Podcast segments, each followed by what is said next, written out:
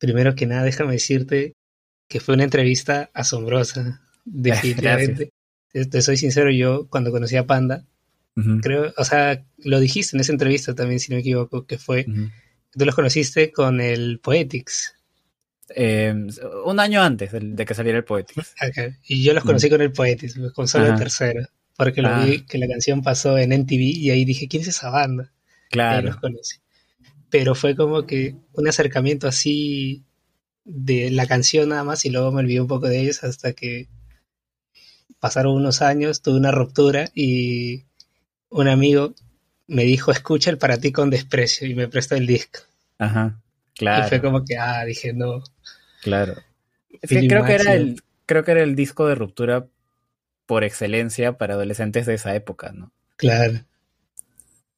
Sí, pues. Y, o sea, déjame decirte que fue increíble esa entrevista porque he visto un par de entrevistas. No me he visto todas las entrevistas de, que tiene Pepe, pero me he tratado de ver gran parte de la saga que tiene con, Roberto de Creativo. Porque tiene varios, ha ido un montón de capítulos. Claro. Y creo que es la única entrevista que he visto que ha durado más de tres horas. Con Roberto creo que tiene alguna que si no dura tres horas, igual está ahí cerca, Claro, o sea, pero creo que esta es la primera vez que veo que una entrevista de tres horas, un poco más todavía. Sí, sí, sí. Les faltó llegar tres horas y media y era récord. Sí, sí, no, y de hecho, o sea, yo medio que.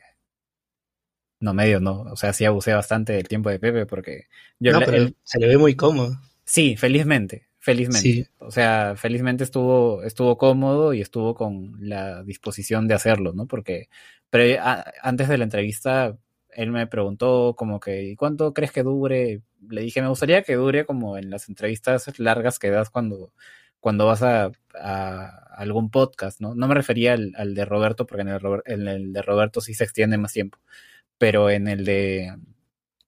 Eh, a otros en, los que va y la entrevista dura pues hora y media más o menos, ¿no? Entonces eh, yo, yo dije, durará pues hora y media, ¿no? Y fuimos al doble, al doble de tiempo, ¿no? Yo eh, creo que... No, sí que sí. Ah, no, no, y que, y que felizmente, o sea, sí, sí salió bien. O sea, yo sabía que el hecho de que yo entreviste a Pepe ya por la comunidad que se había formado en el canal iba a ser algo importante, ¿no? Algo que, que genere repercusión, pero no pensé que a ese nivel. No pensé que a ese nivel, o sea, ya la entrevista tiene 45k visualizaciones. Sí, es tu, eh, tu tercer video más popular. Sí, sí, sí, sí. Y, o sea, tiene el récord de cantidad de comentarios. Tiene ya cerca de 400 comentarios y de los 400, el 95% es gente tirándole flores a la entrevista. Y eso sí, no, no me lo esperaba. O sea, en tres horas de entrevista, no sé, pues, o sea, entre más dure una entrevista, más defectos se le puede encontrar, más cosas pueden salir mal, ¿no? Y, felizmente por la, bueno, por la estructura que tuvo la entrevista, porque Pepe estuvo cómodo, eh, porque porque yo no estuve nervioso, felizmente. Eh, o sea, sí terminó saliendo bien, ¿no? Y, sí, o sea, llegué al... después de, de, todo lo que había conseguido el canal, llegué como que a la cúspide, creo, de, y ya, o sea, siento, en, en cuanto a ese proyecto, ya me siento completamente realizado. Es un gran logro. ¿Y tú sientes que, tú sientes que te hubieras puesto nervioso si hubiera sido presencial? Tal vez, no porque, o sea, no por el hecho de que sea presencial, sino porque siendo presencial, eh, o sea, trataría de no es que la lista de preguntas era muy grande. Entonces yo tenía que consultarla y estando así en videollamada es fácil. Tengo mi blog de notas ahí en la pantalla y veo y, hago la pregunta. ¿no? Pero en persona, o sea, me, hubiera dado un poco más de nervios el olvidarme, ¿no? Porque ahí sí tienes que apelar un poco más a, la memoria. Eh, pero no, o sea, felizmente, por alguna razón, yo soy muy cabeza fría para ese momento, para ese tipo de situaciones. Entonces, Em, como que nervios no, no tanto, o no se me hubiera notado, creo. No. Y hay algo que también me, da este. Me, me, la forma en que que armaste toda la entrevista. Es, es alucinante de cómo repasas desde sus Ah. inicios, literalmente, cómo inicia. Y como tú mismo lo dijiste en el live posterior, Es que quisiste centrarlo todo en él. Y creo que fue la forma perfecta en la cual pudo hablar de cada uno de los discos de Panda y luego pasar a su carrera. O sea, Claro. increíble. Yo quedé impactado. Y tú, justo en ese live, dices que tenías miedo porque era una entrevista larga y sentías que en ciertos puntos la gente se iba a ir. Te Sí. que yo cuando, cuando vi que ibas a hacer la entre- que habías anunciado que la entrevista salía tal día, yo pensé que lo ibas a subir así nomás. Y luego me di cuenta que era en estreno y cuando yo entré ya estaban en Bonanza. Y yo Ajá. dije, ah, voy a esperar que se termine de estrenar y lo voy a ver. Y me pasé toda la madrugada viéndome la entrevista. Sí, hubo gente que me dijo eso en los comentarios, me decían que eh, me he levantado tarde para el trabajo, pero valió la pena porque, este, o sea, me quedé hasta la madrugada, ¿no? Viendo el, el final de la, de la entrevista. O sea, la entrevista creo que la puse para las nueve y media de la noche de aquí, el, estreno. Eh, y hubo gente que llegó tarde y muchos lo que hacen es, este, o sea, digamos que llegaste una hora tarde, entonces entras y retrocedes todo hasta el comienzo y, te pones a ver, ¿no? Y como después de la entrevista yo estuve gestionando pues los comentarios de la gente, viendo las cosas que me ponían en, en redes y todo, eh, yo tenía todavía la ventana abierta del video del estreno. Entonces, a pesar de que el video termina, ahí te sigue saliendo cuántas personas hay en, en vivo viendo, ¿no? Y ya había pasado, no sé, pues, hora y media desde que terminó el estreno y todavía habían ahí como 200 personas este, viendo, que eran seguramente personas que, que se conectaron tarde, pero que igual, o sea, como que querían verlo, a pesar de que era ya de, de madrugada y, todo, ¿no? Entonces, eh, sí, o sea, esto me ha, o sea, ha sobrepasado por completo lo que yo esperaba, lo, lo, lo que yo esperaba en cuanto a repercusión de, de la entrevista. Eh, y sí, o sea, estoy súper contento, súper satisfecho. Eh, creo que me habías contactado ya de, de, antes, pero qué bueno que, Sí. qué bueno que, que nos demoramos y que al final, eh, o sea, podemos tener esta conversación después de ese gran suceso, al menos para, para el canal, ¿no? Sí, justo yo me quedé pensando que te contacté, creo que habrá sido una semana antes, así, Sí. una semana y media. Ajá, Y no sé por qué cuestiones de logística no pudimos acomodarnos bien. ajá. Y luego sale esta entrevista y yo digo, wow, qué bueno que quizás las cosas no se dieron y ahora podemos Sí. hablar un poco más de este tema. Sí, pues Imagínate exacto. haberse perdido esa, esa oportunidad Sí. de hablar. O sea, a mí me gustó la entrevista. Yo creo Yo- que lo único que me, que me, que a veces me descolocaba era un poquito el, el ángulo que estaba la cámara de, de Pepe. ah, sí, eso Porque a veces solamente Sí. se veía su barbilla, a veces solo desesperaba. Pero, o sea, es muy Pero propio. bueno, de- eso ya no es tu culpa. No, claro, ya no es mi culpa y aparte, o sea, no era algo que, que a mí me sorprenda, porque yo he visto muchas entrevistas de Pepe, sobre todo durante la, la cuarentena, y el tipo claramente no sabe cuadrarse frente a la cámara de su celular, o sea, sí, eh, he, he visto, y mira, yo soy, o sea, mi proyecto es un canal de YouTube, o sea, imagínate el, cómo se de- debían haber estado jalando así de los pelos los canales de televisión que lo entrevistaban así por videollamada y el, y el huevón como que así, ¿no? O sea, Sí. la madre, sí, sí, sí. Pero bueno, Yo o sea, también ya- me imagi- yo asumo que me bueno, ya es parte de eso. Sí, pues, o sea, quizás también es su forma de ser de él, pues. Pero yo también me quedaba pensando, imagínate esto en televisión, o sea, Sí, cada rato le estaría diciendo, por favor, Pepe, haz hacer sí. Y le ha pasado, lo peor es, o sea, sí le ha pasado. Yo he visto, yo he visto entrevistas de él a canales de televisión, a medios este, importantes durante la, la cuarentena y, y sí, o sea, como que se olvidaba, se ponía así, cuadraba mal su cámara, pero bueno, pues ya. Bueno, también, Ya está. también es la estrella, pues entonces se le permite un poco. Sí, sí, o sea, y sobre todo, o sea, en ninguna en ninguna otra entrevista iba a ser más estrella que, que en la que yo le hice, pues es un canal dedicado Claro. pues, a, a su obra, ¿no? Entonces, este, nada, que ya que le, que le iba a decir. Déjame decirte que el Uchiha Mauri te manda saludos. Ah, un ¿te hablas con él?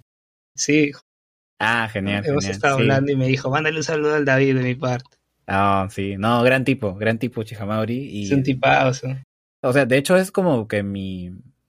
¿Cómo, cómo decirle? Como un padrino para mí. porque cuando el canal, el, mío recién comenzó, yo, o sea, mis primeros videos yo los spameaba en los, en, los comentarios de los videos de él. Y como que invitaba a la gente. no. Este, hola, y pasaba a saludar y a decirle a la gente que he sacado un, canal y que tengo una reseña del arroz con leche y de la revancha y que si gustan pasen a verlo, algo así, ¿no? Ponía como que cosas así.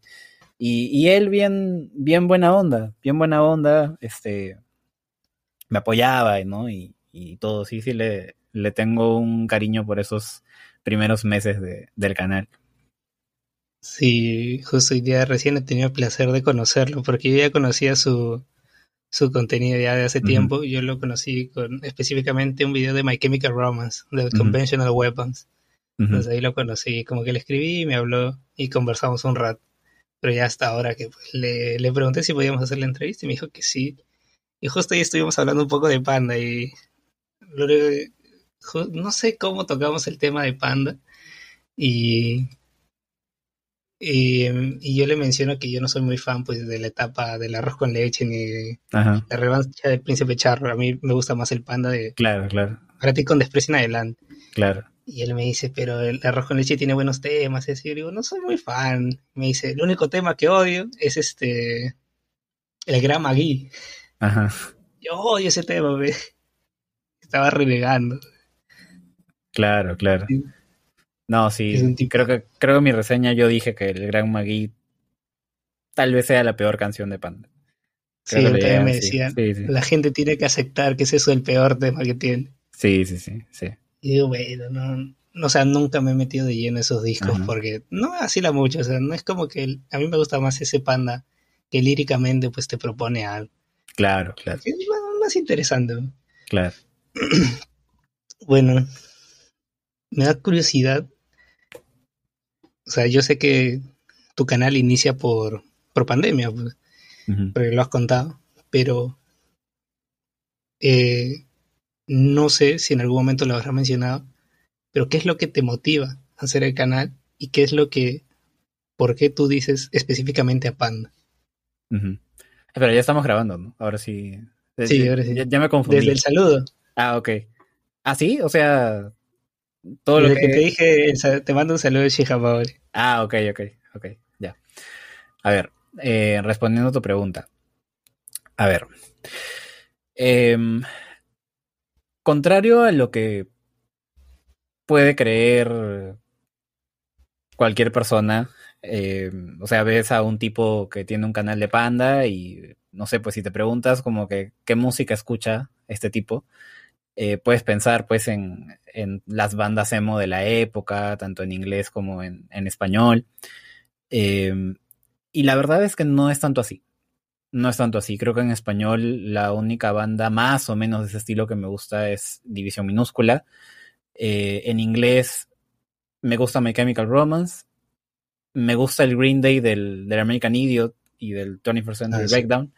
Ah, que no sé si es emo, o sea, creo que solo por cuestiones estéticas los incluían un poco en, ese puñado de bandas. Pero de ahí, o sea, no, no, no, realmente no, no es mucho lo mío. Yo soy, yo soy alguien mucho más tirado al rock clásico, o sea, a mí me gusta mucho... En tus pósters lo noto. Eh, sí, sí, sí, sí, ahí están The Beatles, Bob Dylan. Eh, o sea, me gusta mucho el rock de los 60s y 70s, me gusta Pink Floyd, Led Zeppelin, ¿no? Eh, y sobre todo, o sea, soy muy apasionado por la historia del rock y, por el, rock como, eh, o sea, como el, papel que tiene dentro de la cultura pop. Entonces, em, a mí me, gusta mucho leer, ¿no? Sobre qué tan histórico, qué tan importante es un artista, un disco, una canción. Em, y eso en paralelo a que desde adolescente era muy o, sea, me hice muy fan de, de, Panda, ¿no? De Panda, de la madurez que fue adquiriendo la banda en su trayecto, porque es cierto que desde el Para ti con desprecio, o sea, lo que más recuerda a la gente es el Para ti con desprecio y el amante es una mente y, las canciones de desamor. Pero Panda va mucho más allá de eso, o sea, el, el Poetics es un disco bastante, bastante maduro, bastante profundo, Em, Bonanza en sonido creo que involuciona un poco, pero igual, o sea, ya es otro salto también en el nivel lírico de Pepe.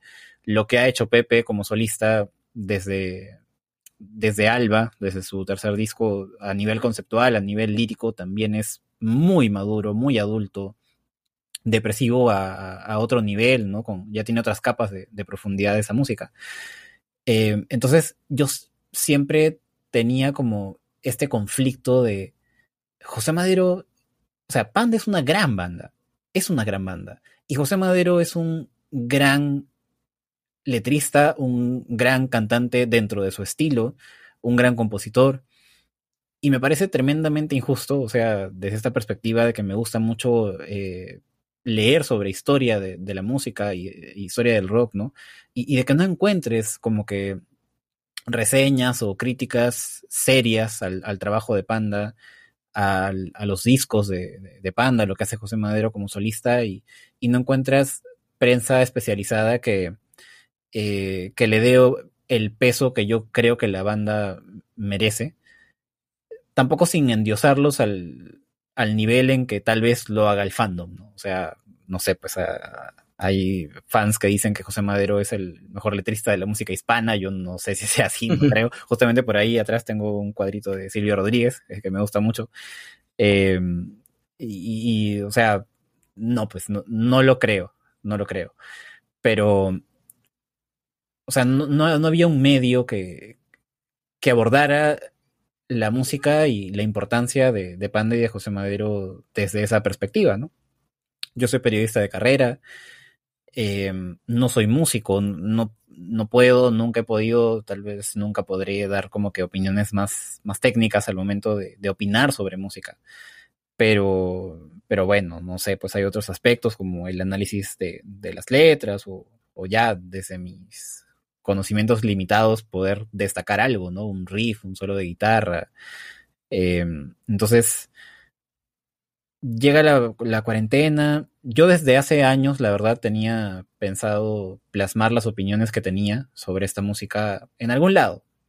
Inicialmente pensé en un blog, y te hablo de ya del, año 2016, más o menos. Em, que de hecho el, arroz con leche lo llegué a reseñar en un blog que creé, que el blog se llamaba De Panda y otros pormenores, pero el proyecto lo dejé ahí congelado. ¿Y existe ese blog todavía? Sí, sí, sí, sí existe. Em, sí existe, de, ahí te puedo compartir el, link. Y ahí está la reseña del, arroz con leche. Y ya cuando creo el, canal, en ese blog están las reseñas de los discos hasta El Amante Sunamentes. Y esas reseñas pasan a ser los guiones de los videos que hice para el canal. Entonces, eh, yo dije hace muchos años, voy a hacer un blog y voy a hacer como que mis eh, mis posts de, reseñas de cada disco y lo compartiré en los grupos de Facebook de, Panda y ya como que me quito esa espina de, hablar de eso. Pero como era pandemia y yo en otros proyectos había estado ya experimentando con, grabar contenido audiovisual, dije, bueno, vamos a probar. Vamos a probar este... Nunca había hecho contenido para, para YouTube, para podcast sí, de solo audio. Em, no sabía usar programas de edición de video, la verdad. Mis primeros videos los hice con, con Sony Vegas y, o sea, batallé mucho, batallé mucho para, para aprender a, editar, pero bueno, pues, o sea, ya. Creo el canal, voy sacando mis, mis primeras reseñas. Em, para mí era en ese momento un éxito llegar pues a, a, los 100 views, a los 200 views.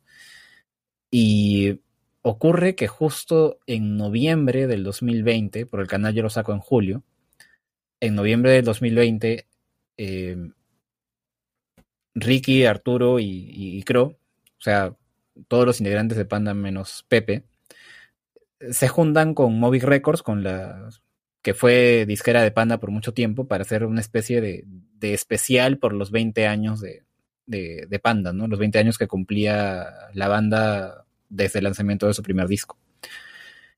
Y esto generó muchos rumores de que Panda podía volver, se generó mucho hype en redes sociales. y el, digamos que el término, la palabra panda con, con X, ¿no?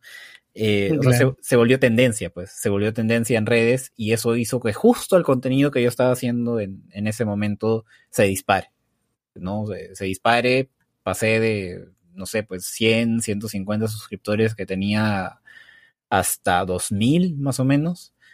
Em, y creo que ese es el primer gran empujón que tiene, que tiene el canal. Y a mí lo que me mantenía en, marcha, digamos, con el proyecto en un inicio era completar las reseñas de todo, ¿no? De todo Panda y de todo José Madero como, como solista. Y ya en el camino pasaron otras cosas. Pepe empieza a compartir videos míos y, o sea, ya eso lo podemos hablar un poco más tarde, pero básicamente respondiendo a tu pregunta, comenzó por ese afán, ¿no? De que nadie hablaba de Panda como yo quisiera que se hablara de Panda.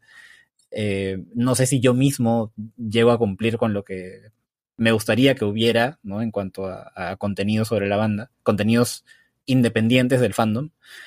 Eh, pero ese era el afán, más o menos. Ok. Sí, creo que creo que estás en lo cierto. Yo también no recuerdo haber visto mucho contenido de Panda. Creo que antes de conocer tu canal, donde el único lugar donde había visto videos de Panda era en el canal Yoshi Hamauri, ¿no? De ahí creo que no había visto más videos de Panda. Pero yo creo que una cosa es hacer una review, una reseña, y lo tuyo es un nivel más allá un nivel más allá porque hacer reseñas, el Poetics está dividido en dos partes. Sí. Y es una reseña de, de 50 minutos, si no mal recuerdo. Sí, que, que, de hecho, o sea, quisiera añadir a lo que dije que em, algo que marcó mucho mi vida como, como oyente de música fue que cuando yo tenía 16 años más o menos, descubrí un, un blog así de, de blogger llamado La Caverna de Corban, eh, que hacía reseñas sobre discos históricos de, rock y a través de ese blog yo me adentré en la discografía de, las bandas de rock clásico que te mencioné, ¿no? De, The Beatles, de Led Zeppelin, The Doors, los Rolling Stones, Pink Floyd. Em, y el formato de reseña que yo tengo de los colores, ¿no? De que el color rojo es que la canción es buena, color negro es que la canción es decente, regular, color azul es que es mala. Ese formato, ahí la calificación del 1 al 10, todo ese formato yo lo saco de ese blog. Porque a mí me hubiera encantado que este reseñista, que a mí me gustaba mucho leerlo, en algún momento hablara de Panda de esa manera. Em, evidentemente no iba a ser así. Por ahí le leí algún comentario al, tipo de que odiaba Panda. Eh, pero que no los había escuchado, no los había escuchado a fondo. Este, entonces, era como cobrarme una especie de, de, revancha, ¿no? Eh, sí, e, eso quería explicar sobre, sobre lo que me motivó también a, hacer los videos. Y justo tú comentas, porque también lo sabía porque creo varias veces lo has comentado que eres periodista, pero eras, o sea, periodista de algo en específico o periodista así. Periodista metido al deporte, a ciertas cosas? Em, lo que más he hecho en periodismo es periodismo deportivo. Em, mm. Periodismo deportivo, soy muy hincha de Alianza Lima. Eh, sí, me he dado cuenta. Ahí está mi, bandera atrás. trabajo en, o bueno, he, trabajado en, páginas web de, deportes, alguna vez hice una cobertura por redes sociales de, las Olimpiadas del 2016. Eh, escribo para un medio aliancista que se llama el, Blog Íntimo. Eh, los futboleros peruanos sabrán, fácil, varios han escuchado sobre, sobre ese medio. Em, sí, pero también he hecho periodismo en, en la sección de, de sociedad, de política. Diría que lo que más me gusta abarcar en periodismo es deportes y política. Esa es más o menos la, experiencia en la carrera. Wow, política, algo denso. Sí. Y más para el país en que estamos. Exacto, sí. ¿Y nunca pensaste así periodismo, no sé si se dirá así, musical? Lo pensé, pero... ¿O no hay mercado acá? No hay mercado acá. No hay mercado acá. Y la verdad es que aunque sí soy muy aficionado al, a, lo que te mencioné, em, por lo mismo soy alguien bastante conservador con la música que escucha. Yo normalmente no estoy muy pendiente de lo nuevo, de, de lo que sale. Entonces, para el mercado del periodismo musical, que es un mercado pequeño de por sí, el no abarcar artistas nuevos es una limitante muy grande, muy, muy grande. Entonces, eh, y por otro lado, a la gente, o sea, en los medios en, los que, no sé, pues veo a gente hablando de lo que a mí me gusta, ¿no? De, rock clásico y, todo. Em, o sea, sí veo a gente mucho más especializada que yo. Entonces, como que no, no siento que tenga mucho que, aportar por ahí, pero, pero, ah, creo que algo que sí se me da bien es este, digamos, el análisis de, de, de, las letras, ¿no? De, de, la música que me gusta, que es lo que más me apasiona a mí de, la música, ¿no? La parte lírica. Entonces, en algún momento, o sea, ya saqué, o sea, he sacado un podcast que se llama Las mejores letras de, donde analizo como que las letras de, ya de, otras de otros artistas y bandas, pero lo dejo un poco en, en stand-by, pienso retomarlo en, en algún momento, pero sí, o sea, creo que mi lugar dentro de la dentro del ecosistema de, de, contenido sobre música está, digamos, ahí, ¿no? En, el análisis de letras. Eh, buscar trabajo en eso es medio complicado, prefiero que siga siendo un hobby y, y algo que siga abordando en, mis proyectos personales. Entonces tú en cuanto a, a gustos musicales, o sea, eres de la vieja escuela, no, no te gusta mucho lo actual. No, no me gusta mucho lo, lo, actual, salvo que, o sea, algo que a mí sí me, me atrapa mucho es que, que, que, un artista en sus letras me cuente una buena historia, que, o sea, que, que me muestre que el mensaje en su música es profundo o, es real, ¿no? ¿no? sé si tú has escuchado, por ejemplo, el, el álbum, ¿has escuchado a Olivia Rodrigo? Claro, la, nueva promesa de Disney. E, exacto. Que, que de hecho su disco, o sea, mm, contrario a lo que yo hubiera esperado, no es como tan Disney. Pero, pero a lo que voy, a lo que voy es que em, a Olivia Rodrigo me la presenta mi novia, que sí está más pendiente de la música actual, ¿no? Eh, y yo escucho el, álbum de, de, Olivia, que es un álbum de, de, ruptura y es un álbum muy adolescente, pero, y, esto sí es medio subjetivo, ¿no? Como que decir si una canción o un disco es como que auténtico en, sus sentimientos, o sea, es, subjetivo, nadie puede saberlo al 100%. Pero yo sentía que era un, un disco realmente, o sea, sentimental, real, ¿no? Que, que sí le salía de, de las entrañas, ¿no? A, a, Olivia. Y por eso a mí me, me atrapó, no siendo un género que yo escuché tanto, no siendo ella un artista del, del, universo, de la generación de artistas que yo suelo escuchar, pero por ahí me agarró. Después, a mí no me gusta mucho, por ejemplo, el, el, rap o, los subgéneros urbanos, pero me encanta Cancerbero por sus letras. Ahí atrás hay un cuadrito de Cancerbero también. Em, no soy mucho de, de, trova, pero me encanta Silvio Rodríguez por sus letras. Entonces, eh, eh, sonoramente sí, generalmente soy conservador, soy de escuchar rock más antiguo, ¿no? Pero si me traes un artista con, con buenas letras, es muy probable que me termine gustando. Y obviamente, como hace rato comentaste, te gusta My Chemical Romance. Sí, y el de Black Parade es uno de mis discos favoritos de, de la vida. Entonces también debes conocer quizás por, renom por nombre, o quizás sí las escuchaba Paramore. Paramore es una de mis bandas favoritas también. Em, sí. ¿Te gustó su último álbum? Sí. Sí, sí, sí, sí me gustó. Y me gusta mucho, sobre todo por la.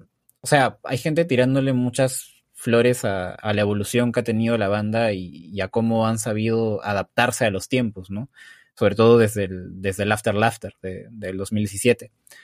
Pero yo creo que también eh, esto se sostiene mucho en la madurez de Hayley Williams como, como letrista y como compositora. o sea, esos dos discos solistas que saca en, en pandemia, sobre todo el segundo, en cuanto a, a, letras, son muy terapéuticos, muy terapéuticos, muy catárquicos. Entonces, este, eso hace a mí lo que me mantiene pegado a, a Paramore, y, y, fue al concierto, de hecho, en, en Lima, me encantó, eh, es, es, esa evolución también que hay en el mensaje de, de la música. Sí, Paramore es de esas bandas que, que han sabido no solo adaptarse a las nuevas generaciones, sino que han sabido evolucionar y madurar, y es algo que pues, uh -huh. con cada trabajo han notado. Sí, vi, tu, vi, vi que... de hecho tu reseña al, al último álbum, al This Is Why. Eh, This Is Why, Ajá. me gustó mucho. Sí. Un gran disco. De, de ahí, no sé cuál será tu tema favorito, pero a mí me gusta mucho Liar. Sí, uff. Es un sí. temazo, cómo lo interpreta Sí, Haley. sí, sí. sí. No, y, del corazón. y cuando conoces también, o sea, el, el trasfondo, ¿no? Y, sí. O sea, no, no, Haley me encanta. Es un álbum totalmente terapéutico para ellos. O sí, sea, sí. Me gustó mucho. Es sí. Un muy buen regreso. Y me gustó también el hecho de que, como que al inicio te lo vendieron un poco, porque el primer sencillo que salió fue This Is Why. Uh -huh. Y como que mucha gente se emocionó porque decían, van a volver a sus orígenes. Uh -huh. Y como que te vendían un poco esa imagen, pero el, el, disco, el producto final, no termina siendo eso, pero termina siendo mucho mejor. Sí. A que se estuvieran repitiendo. Sí, sí, sí, sí. Yo soy muy partidario de la evolución de, los artistas. Eh, o sea, más allá de que esa evolución no me, no me convenza o no me guste, o un artista tome un rumbo que, eh, que con ese rumbo a mí me pierde, pero igual, o sea, yo respeto mucho eso. Eh, respeto mucho eso y también por eso, volviendo un poco a, a, Panda, José Madero, yo al menos sí estoy en paz con el tema de la, de la separación. O sea, entiendo que, más allá de lo que haya pasado entre los miembros, entiendo que artísticamente ya es una página que, que correspondía que José Madero pase, ¿no? Y, y creo que ya no hay marcha atrás, digamos, en lo artístico para volver a ese mood, a esos sonidos, a esa energía de antes. Entonces, no, siempre es algo que yo respeto, lo de la evolución. Sí, y por ejemplo, a mí personalmente me gusta mucho que, o sea, yo soy sincero, eh, creo que me pasa algo igual que lo que te pasa a ti. No, no me, no termino de conectar con el carmesí, o sea, uh -huh. eh, mmm, tiene unos par de temas que me gustan, pero realmente no me vuelve loco. Sí. Yo creo que es una mezcolanza de ideas interesantes, pero que realmente, pues, es como él dijo, son temas que se escribieron en la época de Panda y eran sí. para Panda y pues nunca quedaron.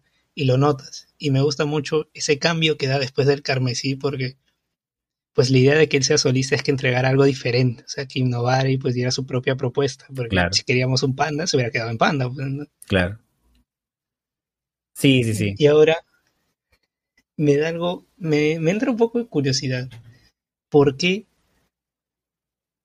Panda y por otros pormenores? ¿Por qué ese nombre? Porque, o sea, estaba buscando algún nombre que, o sea, que fuera alusivo a, a Panda, por supuesto, pero que también, o sea, que jugara con el nombre de alguna canción de, de Panda, que hay una canción del Poetics que se llama Del rapto y otros pormenores. Eh, okay. y, y pensé, en jugar con ese nombre porque además de hablar de, de Panda, uh, iba a hablar, o sea, eventualmente iba a hablar de José Madero solista. No sé si en algún momento haré un contenido sobre Desierto Drive o sobre los proyectos solistas de, de Arturo y de Ricky, pero como que algo más iba a haber, ¿no? Aparte de, hablar de Panda. Entonces, eh, sí, en ese momento me pareció, me pareció una buena idea creo que hasta ahora, hasta este momento, sigue siendo un nombre representativo de lo que te encuentras en, en el canal. Este, y sí, sí, básicamente por eso. Qué original, yo no me había, sí, como le dije al Mauri, yo este, lastimosamente nunca he podido terminar el Poetics, siempre lo he dejado en adherido separado, nunca he podido terminarlo, entonces Incluso me acuerdo que de niño me, me, compraron el disco Ah, mire. Siempre lo ponía en el carro, pero nunca lo llegaba a terminar. Entonces, ya tiempo después siempre me olvidé de escuchar. Pero ya lo escuchaste Y- completo. No, todavía no. Ah, ok. Justo después de Darío Separados viene Martirio de Otro, que creo que es una de las mejores canciones de, de la banda. A mí me gusta de ese tema, claro, no de ese tema, diré de ese álbum. Eh, pues son los terceros, me gusta bastante. Le tengo un cariño porque es como que el primer tema en el cual yo descubro a Panda. Claro. No me adentro a su música, pero es con el tema que yo descubro a Panda. Claro. Pero a mí me gusta mucho nuestra aflicción, pero me gusta más la versión del NTV Unplugged. Ah, mire. O sea, siento que le da un feeling y un punch mucho más fuerte a la canción. Sí. Me gusta eso. Que de hecho, medio que esa era la versión que Pepe tocaba como solista. O sea, ya no está el solo de guitarra de Arturo al final y hay una intro larga, ¿no? Como en el, en el Unplugged. No con todos los in- instrumentos eh, que se usan en el Unplugged, pero, o sea, bajo esa misma estructura. Sí, porque si no más recuerdo, los temas que él canta de Panda, pues la, la mayoría son de la del Unplugged, ¿no? o sea, la versión de Unplugged. Sí. Sí, pues. Y bueno, acá había una pregunta que obviamente no va porque cada video que has lanzado de la review ha sido como que en orden cronológico de los lanzamientos. Y hay una cosa que me da, pero hay una cosa que sí me da curiosidad y es, de seguro debe haber, y me gustaría saber cuál es el video que se te hizo más pesado al momento de, de hacer, o sea, quizás en la parte de- del guion, de la edición, o tanto trasfondo que tenía que te tomó mucho tiempo elaborarlo. A ver. bueno, hay, ah, o sea, hay reviews largas en el, en el canal. Hay reviews que duran lo que dura una película. Eh, Yo creo que decir largo es este ser un poco condescendiente. Bien extensos. sí, sí, sí. Sí. Fácil ahí te armas una serie de Netflix. sí, sí, sí. Yo diría que la. A ver, la que más me costó.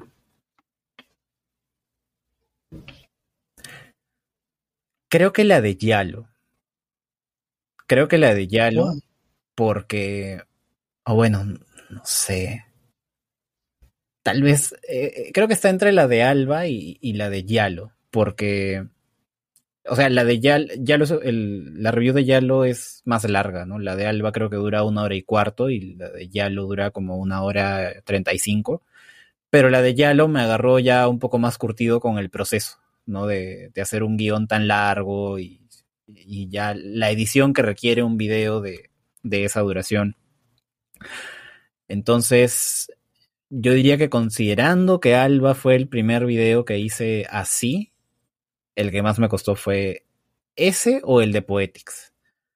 Que tú ves lo- los guiones de, de, de esas reviews. Son guiones de. O sea, son words de veintitantas páginas. Pues. ¿Y cuánto tiempo aproximadamente te toma hacer esos guiones? A ver. Ah, el de Poetics me habrá tomado, des- o sea, a ver, escribir el guion me debe haber tomado unas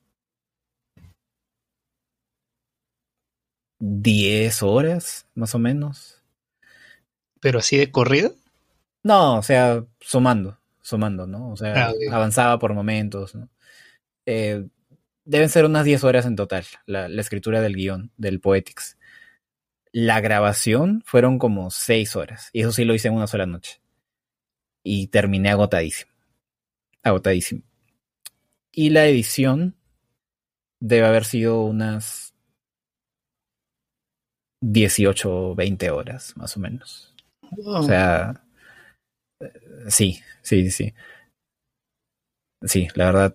eh, hay, hay algunas personas, sobre todo gente que llega de casualidad al, al canal, a algún live o algo, ¿no? Y que creen que, que el canal paga mucho dinero.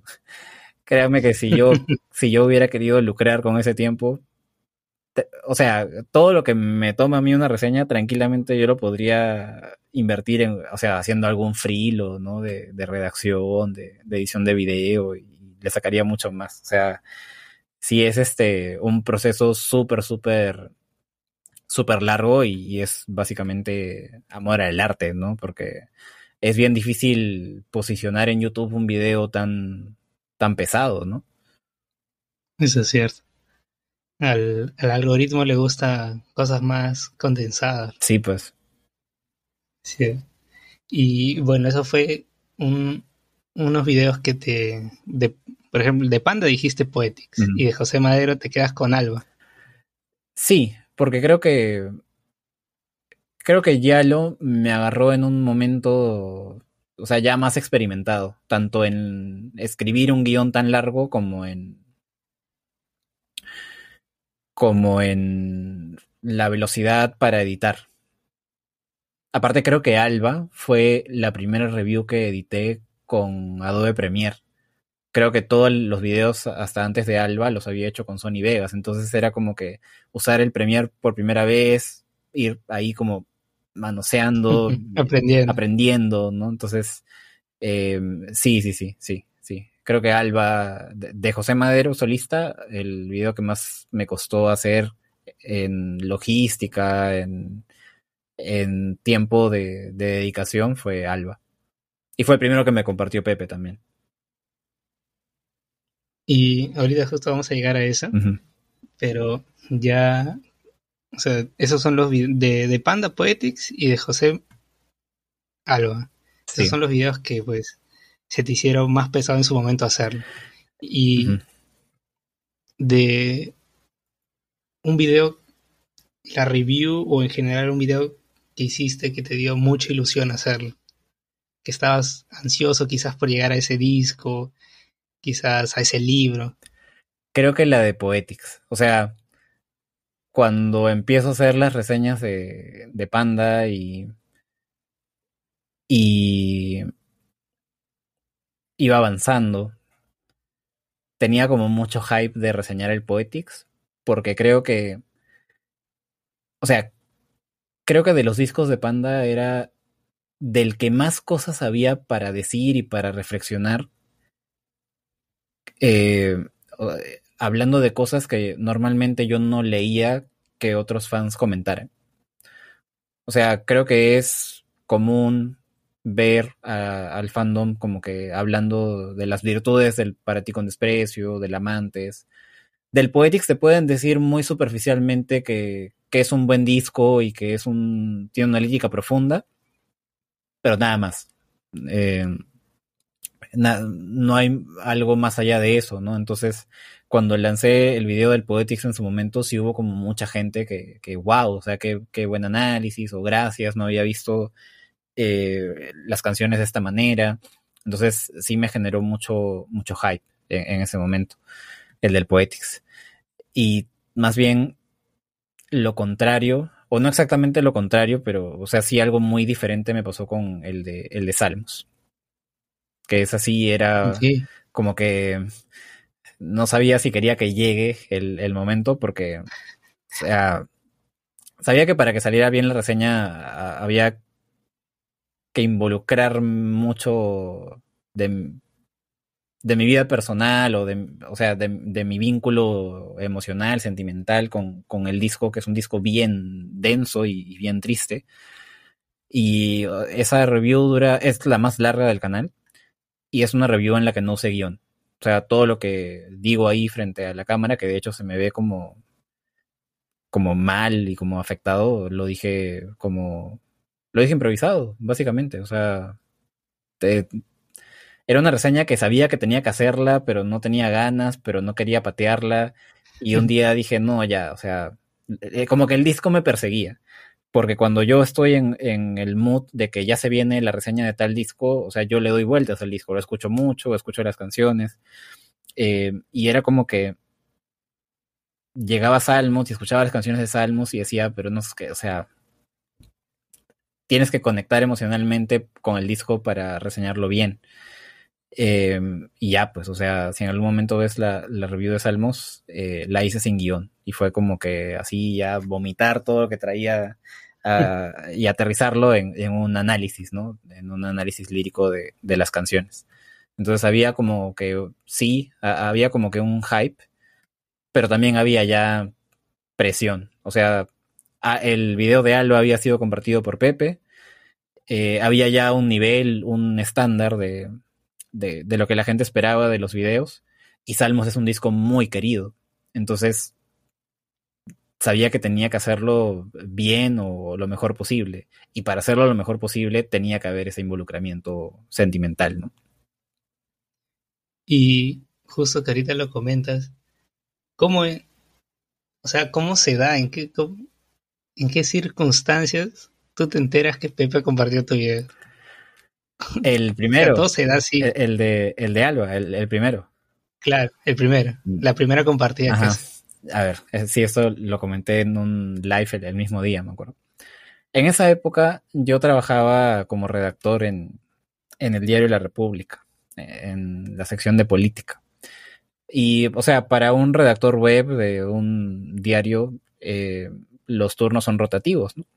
Entonces ese día, era día de semana, ponle que era un martes, miércoles.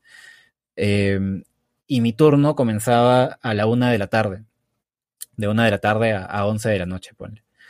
Entonces, eh, normalmente lo que yo hacía era echarme una siesta antes para, para llegar con energía a, todo lo que me, quedaba de jornada, ¿no? Entonces, eh, estoy acá en mi cuarto, ya iba a tomarme mi siesta, voy al baño, esto ya lo contaba en el live, voy al baño, me siento, me siento, abro TikTok. Meditas un rato. Sí, abro TikTok eh, para hacer hora, ¿no? Y me llega un mensaje por inbox de, Instagram de un suscriptor. Entonces, este, lo abro y veo una captura de un tweet de Pepe eh, diciendo, ¿no? Me he encontrado esta. Ay, se desenfocó mi cámara. Como que me he encontrado esta. Eh, esta reseña. El tipo que hizo esto se debería dedicar a esto profesionalmente, muchas gracias, que no sé qué. Y yo me quedo con el celular así y mis manos comienzan a, temblar. Eh, y yo decía, no, esta, esta huevada debe ser fake. Pero, pero, pero sí era un suscriptor que, o sea, cada cierto tiempo me escribía y hablábamos y no lo creía capaz de hacerme una broma tan, tan cruel, ¿no? Y entonces me comienzan a llegar un mensaje tras otro de gente compartiendo el, eh, la captura ¿no? del tweet por Instagram, gente etiquetándome en, Twitter. Y ya, pues vi que, que era real.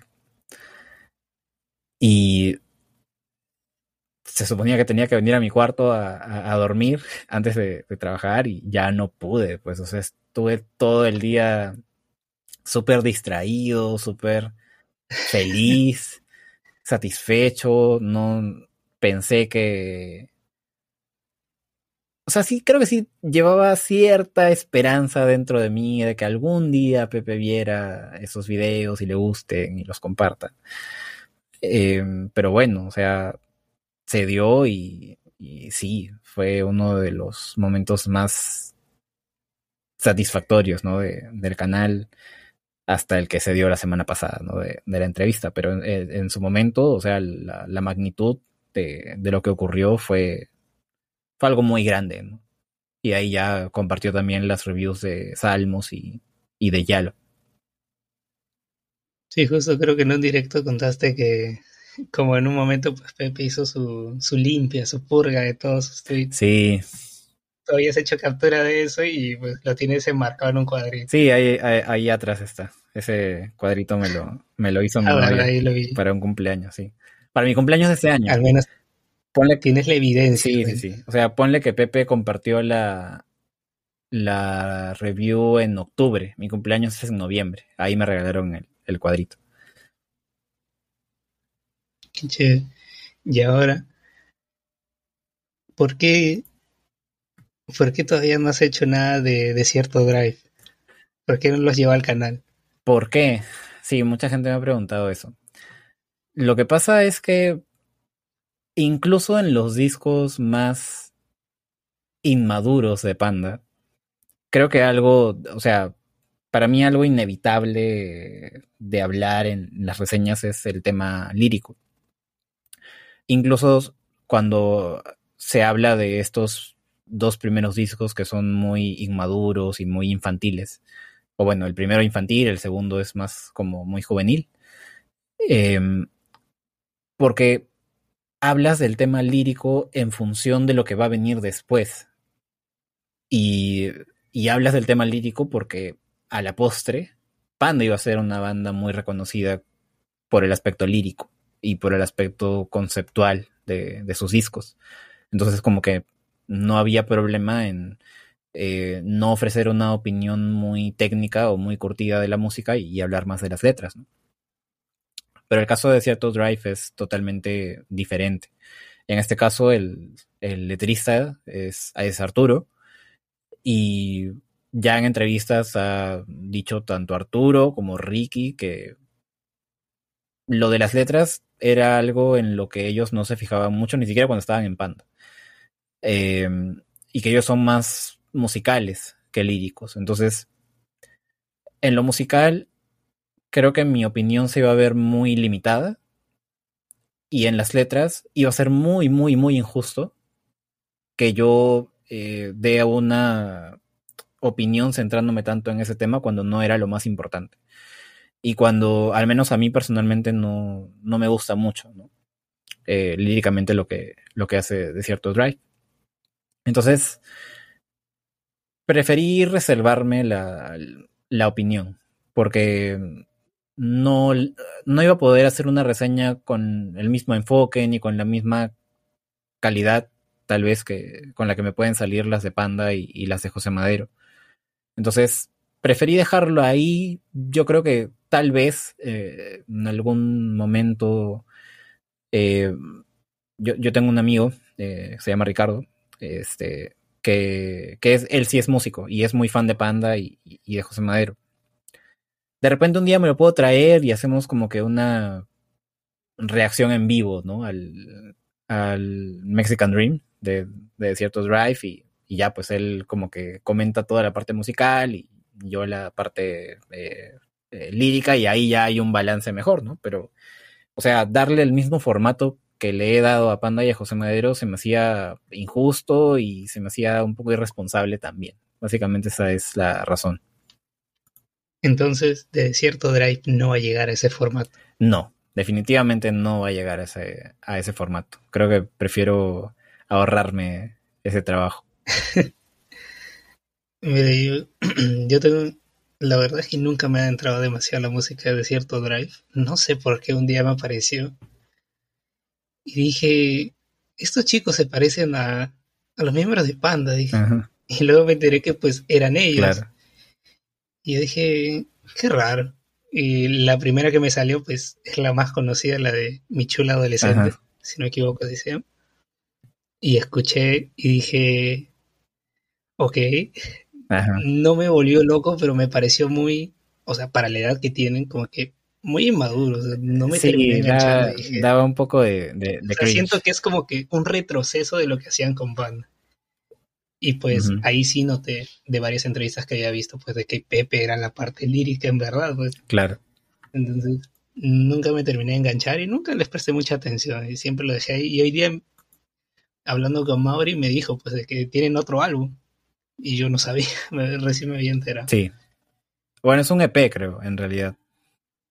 Pero sí. Y, por ejemplo, en el caso de, de Arthur White, creo que él, él sí tiene algo. Si, sí, si él no tiene recuerdo. un par de, de EPs y algunos singles sueltos. ¿Y de él va a llegar en el canal? Creo que tampoco por lo mismo. O sea, porque también son proyectos más centrados en lo musical que en, que en lo lírico y, y, encima son proyectos que, se, que se, se, alejan bastante del rock, entonces ya como que sale más todavía de, de mis terrenos y creo que creo que prefiero que no. O sea, Desierto Drive y Arthur White no van a llegar al canal en formato como no, están los otros no, videos. Ni, ni Ricky Trek, que es el proyecto solista de, de, Ricky. Es un EP que sacó en el 2017, 18. Ah, sí, tenía también sí, un proyecto sí, Ricky, ese sí no sabía. De Arthur White sí me acuerdo, uh -huh. porque tiene una portada, creo que con globos. Sí. No me acuerdo. Sí, entonces de ese sí me acordaba, pero no sabía lo de Rick. Y ahora, volviendo un poquito a, a tu contenido, obviamente siempre hay, porque pues no todos opinamos o pensamos igual. Entonces siempre hay como que gente que se ofende por ciertos comentarios. Y pues cómo manejas esto, estos comentarios negativos en los videos, porque siempre hay. Mira, yo debo decir que, o sea, conozco muy bien el entorno del, fandom de Panda y, y de José Madero. Es un fandom grande, no tan grande como el que pueden tener otros artistas, pero, pero o sea, grande y muy intenso también. Y hay muchos fans de Panda y de José Madero. Lo veo mucho en los grupos de, de Facebook, que son bastante intensos y bastante tóxicos. Pero por algún Sí. motivo, eh, en mi canal caen muy pocos o casi nadie de, de ese tipo de fans. Generalmente tú ves los videos y la gente es muy buena onda o si discrepa con algo lo dice igual, ¿no? Eh, en buena onda, en, en buen plan. De verdad, a pesar de que son varios los, videos, los lives que, ha habido, o sea, creo que con los dedos de las manos te cuento los comentarios eh, que han llegado así con, con hate. Entonces, no es algo con lo que yo haya tenido que lidiar mucho.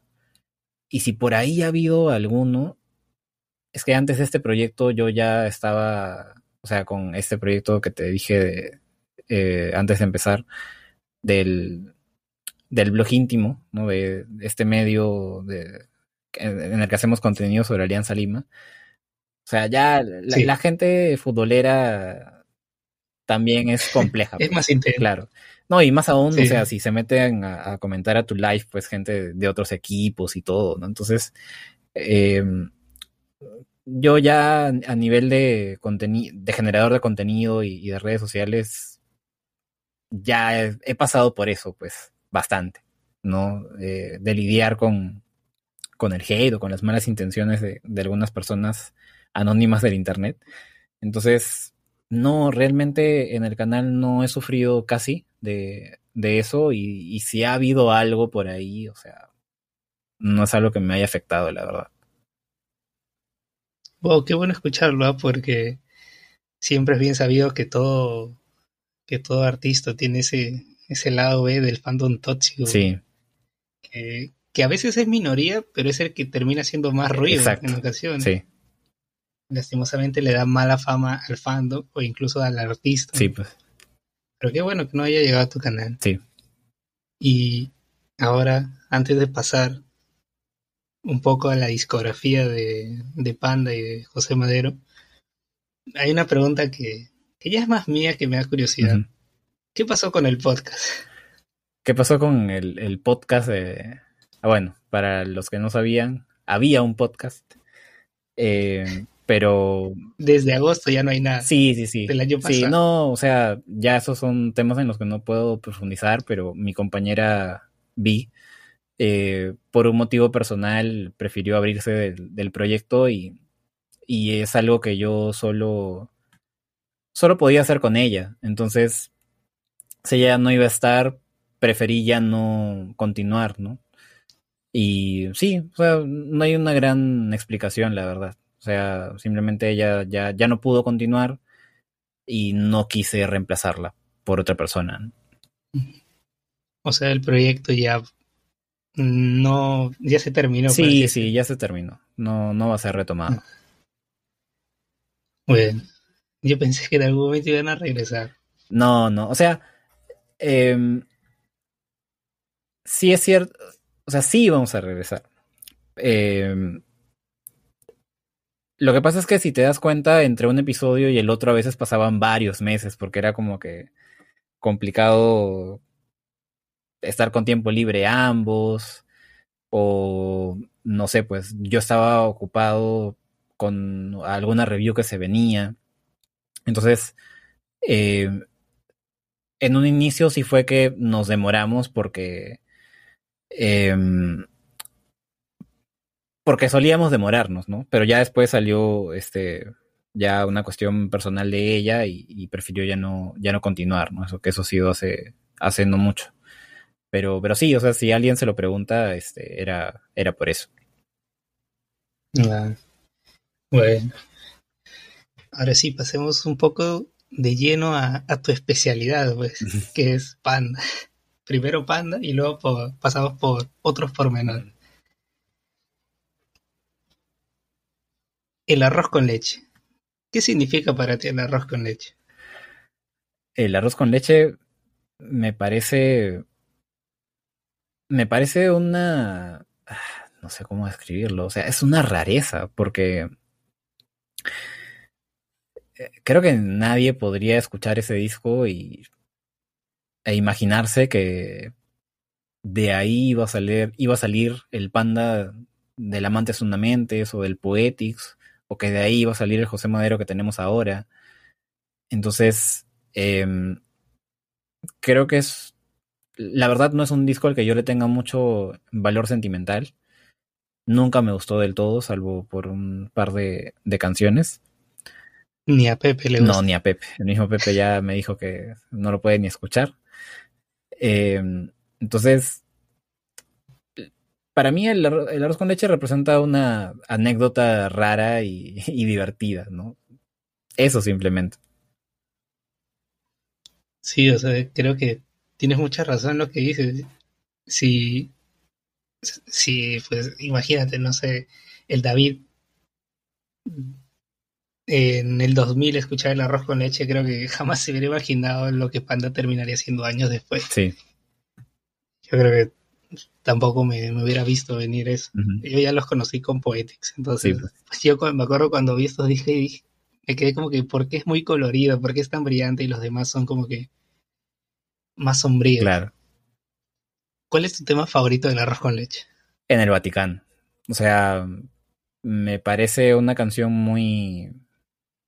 Igual, muy alejada de lo clásico de Panda, pero, pero muy tierna muy tierna. Algo, algo tiene esa canción que, eh, que me genera mucha alegría y, que, o sea, sí se me hace como, como ñoña, pero, pero bonita a la vez, que es algo que no me pasa con, con la mayoría de las canciones de ese disco.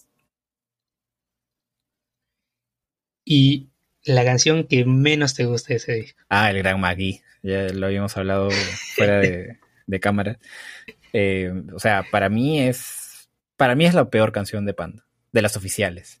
Eh, es la peor canción de Panda. Ah, ya, o sea, del oficial, ¿te parece lo sí, peor? Sí, sí, sí, De, de las oficiales me parece la peor canción de Panda. Fácil hay alguna ahí en, en los demos, ¿no? Que, que es peor, pero no, de las oficiales, esa para mí es la peor. Y hay algo que me da curiosidad que probablemente tú debes saber y me, me podrás aclarar. Si no me equivoco, creo que el arroz con leche también tiene otra portada. Sí, tiene... La de un osito con espiral. Sí, que... o una, una portada horrorosa que parece mandar... ¿Por qué es esa portada? O sea, esa era, esa era la portada original que en la época, en la época, se veía como algo futurista, digamos. Pero ya, o sea, la vemos actualmente y parece mandada a hacer, bueno, ya los peruanos entenderán la, referencia, parece mandada a hacer a cualquier imprenta barata de, Wilson, pues. Eh, Yo siento que esa portada podría entrar fácilmente en ese meme que dice el diseño gráfico es mi pasión. Sí, exacto, exacto. Yo veo esa portada y siempre me, causó mucha intriga. Pero, o sea, ¿por qué, no, ¿por qué no termina saliendo esa portada? ¿Y por qué la ponen cambiado? Lo que pasa es que el arroz con leche fue un disco que pasó totalmente desapercibido. Totalmente desapercibido. Y ya cuando sale la revancha, y la revancha sí pega un par de hits a, nivel nacional en México, como, como, Maracas, como Hola o Ya no jalaba. Em, y cuando hay este relativo éxito de la revancha, la disquera decide hacer una reedición del arroz con leche y ya la portada de la reedición es la que conocemos actualmente. Ah, mira, eso no sabía. Bueno, en la entrevista sí me enteré que pues cuando lanzan el arroz con leche, pues pasa desapercibido. Incluso Pepe dice que llevó menos cursos porque pensó que irse de gira. sí.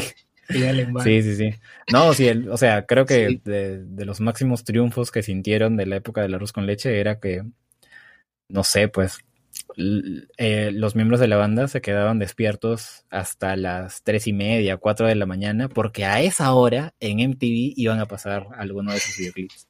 Y eso era como que lo... ¿Y pasaba? Sí, sí, sí. O sea, creo que es en su libro autobiográfico que Pepe cuenta que el video de Buen Día lo pasan en, en MTV así en una madrugada. ¿no? este, ya pues era como que lo máximo que, les podía ocurrir eh, en esa época. Wow, cuatro de la mañana, la hora que nadie se despierta. Sí, pues. Ahora demos un salto a la revancha del príncipe Charro. ¿Qué significa ese disco para ti?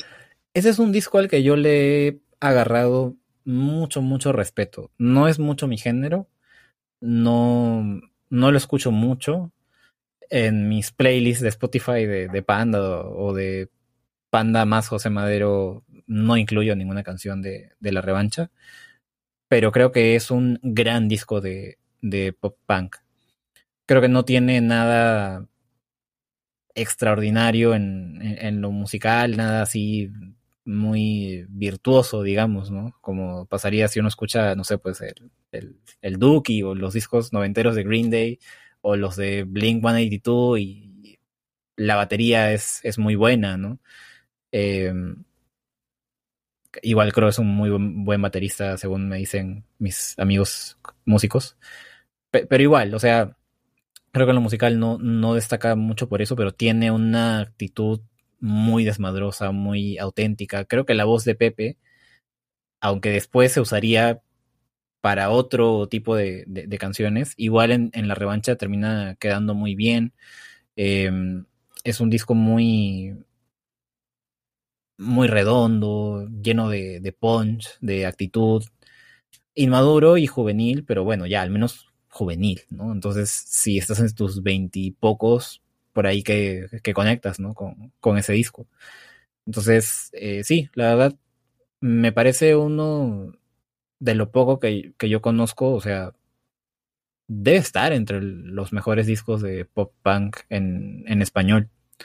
Entonces, eh, creo que es un gran mérito de la banda, pero igual termina siendo más una anécdota, ¿no? En el sentido de que no fue el, el camino que siguieron tomando. ¿Y tu tema favorito de este disco? Quisiera no pensar. Que de hecho, o sea, Pepe últimamente en entrevistas ha destacado mucho esa canción porque eh, fue su primera letra relativamente seria, ¿no? Hablar de cómo había quedado conmocionado por lo del 11 de septiembre. Eh, entonces, sí, sí, sí, creo que esa, esa. Y, también hay una, no sé, esa, esa canción, claro, es bien, bien power, tiene una de las intros más pesadas de, de Panda, en general, ¿eh? de, toda la discografía de Panda, pero tiene también una solemnidad y una ternura bien, bien curiosas, bien curiosas, o sea, creo que todo se conjuga en esa canción para que sea muy buena. Y ahora, al contrario, la que menos te gusta. La que menos me gusta, tal vez sea Amiguito creo que en este caso la letra sí se me hace un poquito más, más tonta, la canción es más estridente, como que tiene menos dirección que, que, otras, que otras canciones, es un poco más, más sucia, más desmadrosa y no sé, nunca me ha convencido mucho, pero tampoco me parece una canción pésima, horrible, pues como, como el Gran Magui. Entonces, creo que eso también habla bien del, del disco, ¿no? Que, o sea, su peor canción tampoco es una pésima canción. Claro, pero es al final la que menos te gusta. No al nivel de, de, catastrófica como el Gran Magui, pero no te gusta.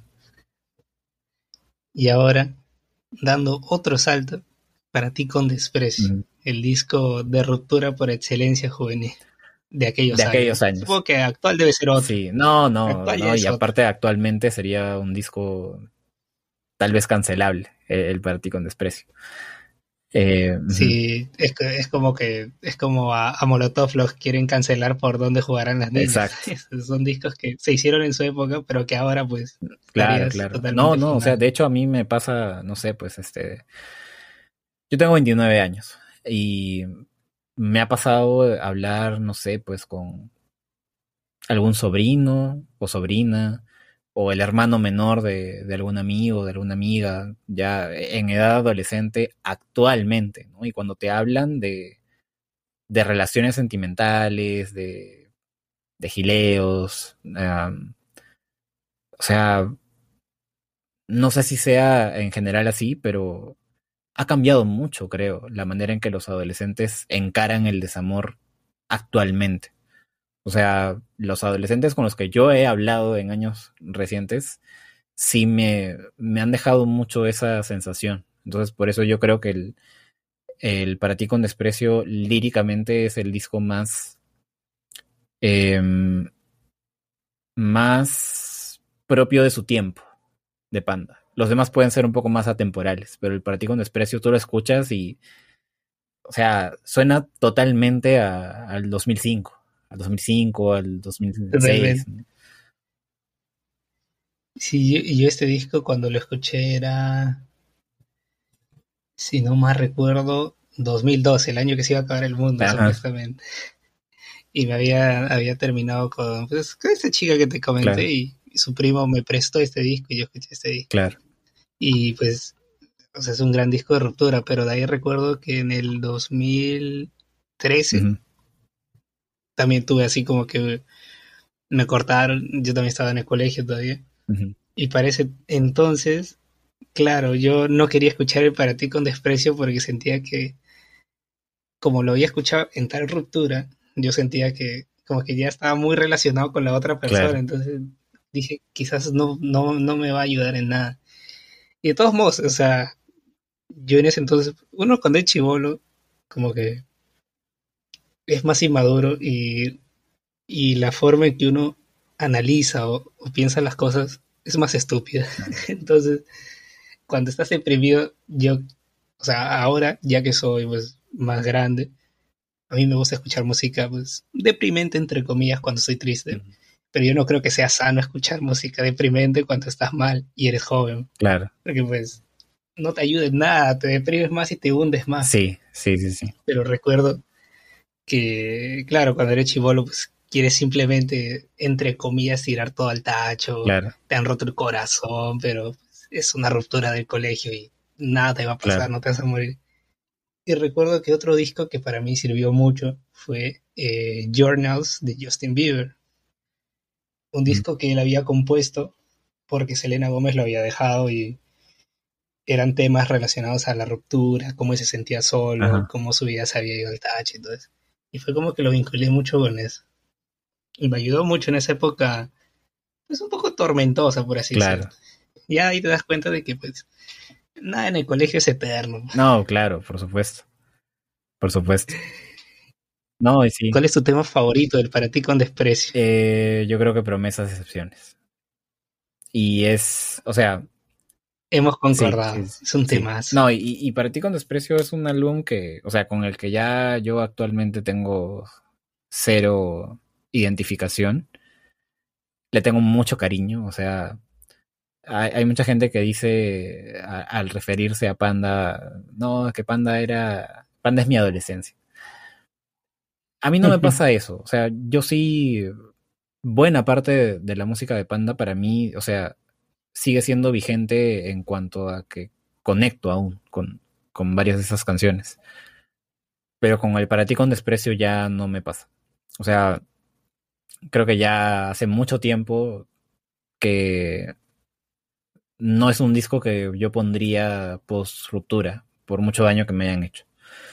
Eh, pero Promesas de Excepciones sí es, creo, la, la única que, que, que sí. O sea, eh, si hay alguna exnovia que, que me hizo mucho daño y que la letra de esa canción sí, o sea, sí, sí, sí conecto todavía con, con, esa furia, ¿no? Sobre todo hay una línea que dice, este, recuerda que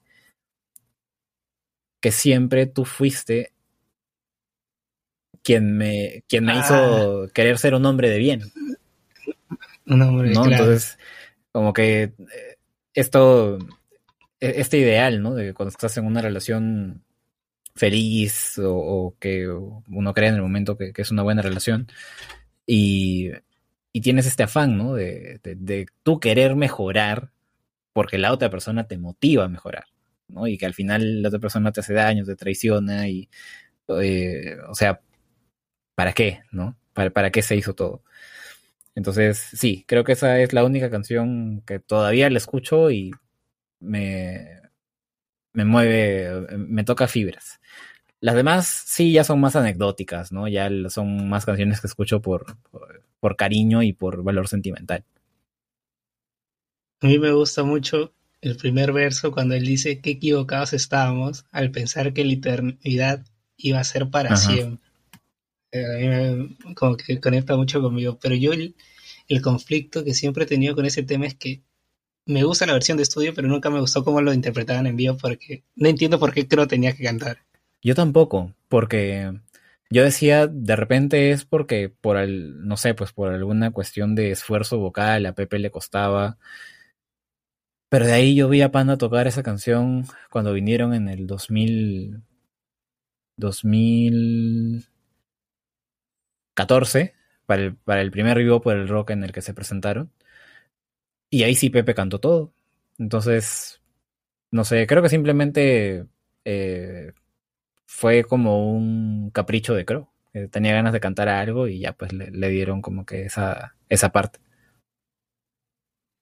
Sí, para mí, de ese disco, yo creo que podría decir que El Arroz con Leche y La Revancha del Príncipe Charro son discos que realmente no los he escuchado mucho, lo habré escuchado que exagerando dos veces en toda mi vida y nunca me han terminado de fascinar del todo. Pero para ti con desprecio lo he escuchado un montón de veces. Y no sé si compartas esta misma opinión, pero siento que no ha envejecido del todo bien.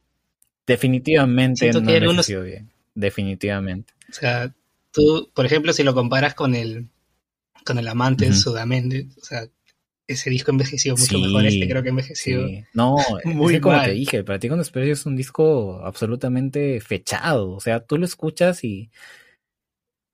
Y claramente es un disco de mediados de los 2000. Y claramente es un disco que pertenece a una corriente, a una corriente musical del, momento. Eh, el Amante es Fundamentes, ya, si tú ves las fotos de la banda de ese momento, ves a Pepe con el flequillo, ves a Pepe, ves a los integrantes maquillados, ves el, guantecito de Pepe, ¿no? O sea, ya hay una estética que más o menos se, se, mantiene, ¿no? Pero, pero en, sonido, en sí, el, el Amantes ya está fuera de, de la corriente de, de, ese momento.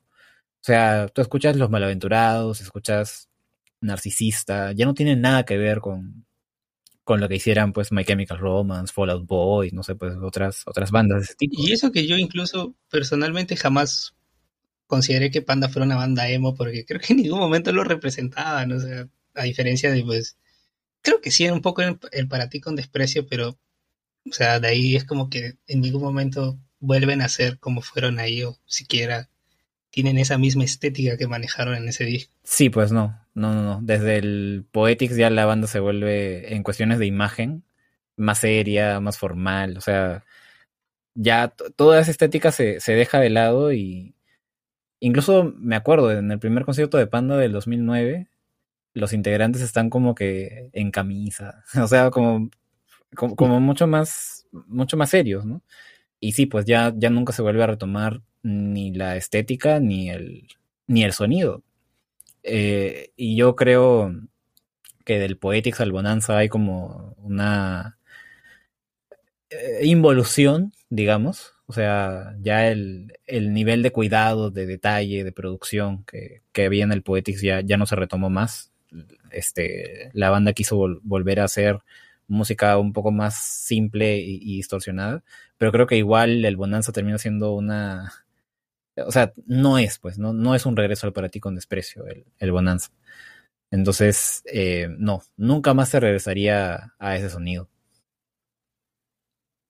Claro, yo creo que el Bonanza es más un... Ahorita, bueno, en un rato vamos a llegar a ese disco, pero yo creo que el Bonanza es más como que un... Veamos qué hicimos en el pasado y hagámoslo mejor.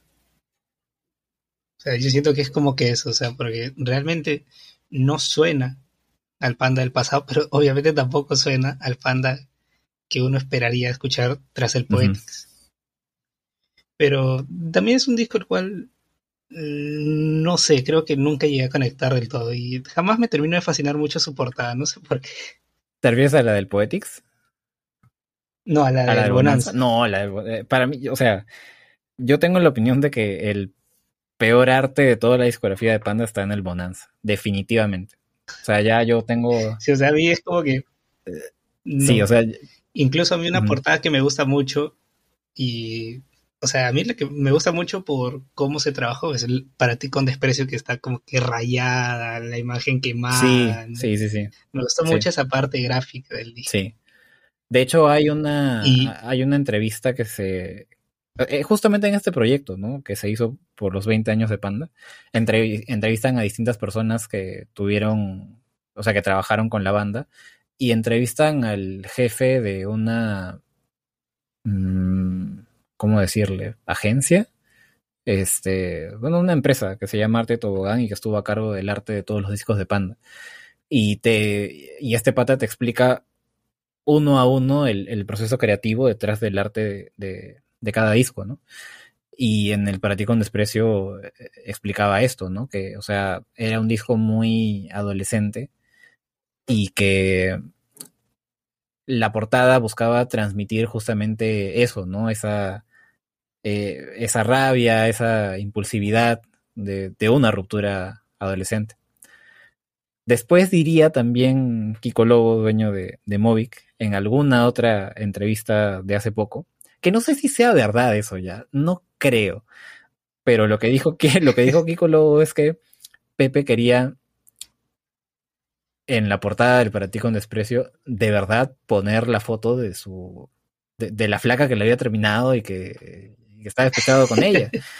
Y que, y que, o sea, según Kiko Lobo, Pe- Pepe quiso hacer eso y lo frenaron. Le dijeron, no, estás loco, ¿sabes? Este, todos los rollos legales en los que nos podemos meter por eso y que no sé qué, ¿no? Y al final buscaron a una amiga de la banda que prestó su imagen y estuvo de acuerdo con salir en la portada y, y ya, pues, ¿no? Ella es la chica. Pero que supuestamente Pepe quería hacer eso y ya, pues, lo, lo detuvieron. Mm. Ah, mira, eso no sabía, pero no sé, ah, me lo tomaría un poco con Sí, pinzas sí. porque en varias entrevistas él ha dicho que no es sí, así. o sí, sea, sí, sí. Yo no, No- no no, lo sé. creo. La verdad, no, no creo. Yo tampoco lo creo. Porque yo también digo, pues no sé, en varias entrevistas que he visto de, de Pepe, o sea, se le ve una persona que te dice las cosas como son. O sea, no entiendo para qué mentiría o para qué te diría otra cosa que no es. Y ahora, ¿cuál es el tema que menos te gusta del para ti con desprecio? Del para ti con desprecio. Bueno, hay varios tracks como instrumentales, ¿no? Eh, dejando esos de lado, o sea, ya como canciones así en, en forma. Creo que la que menos me gusta es Mi huracán lleva tu nombre. Eh, sí, sí, ¿Sí? sí, sí. Creo que esa es como líricamente es una canción muy autocondescendiente, incluso para estándares del para ti con desprecio. Eh, y bueno, pues la intro es un robo a mano armada de otra canción que no me acuerdo el nombre ni de qué artista era. Entonces, como que no, pues ya no, no le doy mucho mérito a, a esa canción. Sí, pues si no, si no mal recuerdo, corrígeme, creo que con ese, con el para ti con desprecio es que salen supuestamente los plagios, Sí. ¿no? De ahí es donde salen tantos plagios, pero yo tampoco no me acuerdo, sí había leído, pero ahorita no me acuerdo. Ahora, demos un salto más amantes son amentes. Primero algo que me da curiosidad, que supongo que tú lo debes saber. ¿Por qué ese nombre? Amantes fundamentes es una frase en latín que significa en español algo así como los amantes están locos o los amantes son dementes. Que, que de hecho creo que Pepe dijo después que la frase amantes son amentes, o sea, dentro del latín estaba mal escrita, que debía ser amantes sunt amente, no amentes. Eh, pero bueno, sí, la, la frase significa eso y, y va como que con el concepto del disco, ¿no? Que es hablar de, de las de, escenarios en los que el amor fracasa y de las locuras o de las cosas irracionales o incoherentes que muchas personas hacen en busca de, de, encontrar el amor, ¿no? O del ideal del amor. ¿Qué significa para ti este disco? Este disco me gusta mucho. Me gusta mucho, creo que ha envejecido muy bien. Creo que eh, o sea, sí, te, lo puedo tirar así, que, que en cuanto a ganchos y todo, o sea, debe ser de los mejores discos del rock en español de su década. O sea, lo digo así sin, sin chistar. Sin chistar, eh, estoy seguro de que, de que así es. Em, ya es un disco más variado, ya cuenta con, el, con los aportes de, de Marcelo Treviño, que suma mucho al disco o sea, suman muchas ideas que, eh, que le dan a este disco, creo, esa mayor atemporalidad, digamos, ¿no? Eh, los sintetizadores, el piano en narcisista. Entonces, creo que eh, es un salto muy grande. creo que sí es un salto bastante grande. Y el concepto de la mente es una mentes creo que también ha envejecido bien. O sea, creo que hasta ahora tú podrías reflexionar viendo a tu alrededor, viendo lo que hacen amigos tuyos, amigas tuyas, eh, por, por tener una pareja o por mantenerse en una relación que, que no es saludable, ¿no? Y, es como que si lo ves desde un punto de vista más cínico, eh, que, que, esa era la idea, ¿no? de, de este disco, es como que, o sea, ¿para qué? ¿Para qué buscamos todo esto? Y, el álbum se burla un poco de esto, recreando en canciones distintos escenarios, ¿no? Como, como te digo, escenarios en los que el amor fracasa. ¿Tu tema favorito de este disco? Acá sí está más difícil, porque es que hay canciones. Es que es muy parejo el disco. Está lleno de, grandes temas, pero creo que por poquito sería procedimientos. Procedimientos para llegar a un acuerdo con, a un, acuerdo. Sí, muy buen tema. ¿Y el tema que menos, menos te gusta? El último, tal vez, y que creo que es el, el único que sí, o sea, se siente fechado por los gritos escrimo y todo, y que creo que tal vez era un poco innecesario, ¿no? O sea, evidentemente la banda tenía un, un sentimiento, una necesidad de, de, revancha muy grande por todos los haters que le habían salido, que, que les habían salido por el, por el tema de, de, los plagios, por la prensa que comenzó a, maltratarlos desde las épocas del Para con desprecio. Em, y que en el momento supongo que, que se sintió apropiado hacerlo, pero actualmente llego a esa última canción del disco, la de ah, pero como vendo cassettes, y es como que mm, bueno, pero bueno, pues ya, ya está. Que musicalmente me gusta, o sea, sí, eh, tiene mucho poder la canción, pero, pero sí, o sea, creo que se la pudieron haber ahorrado.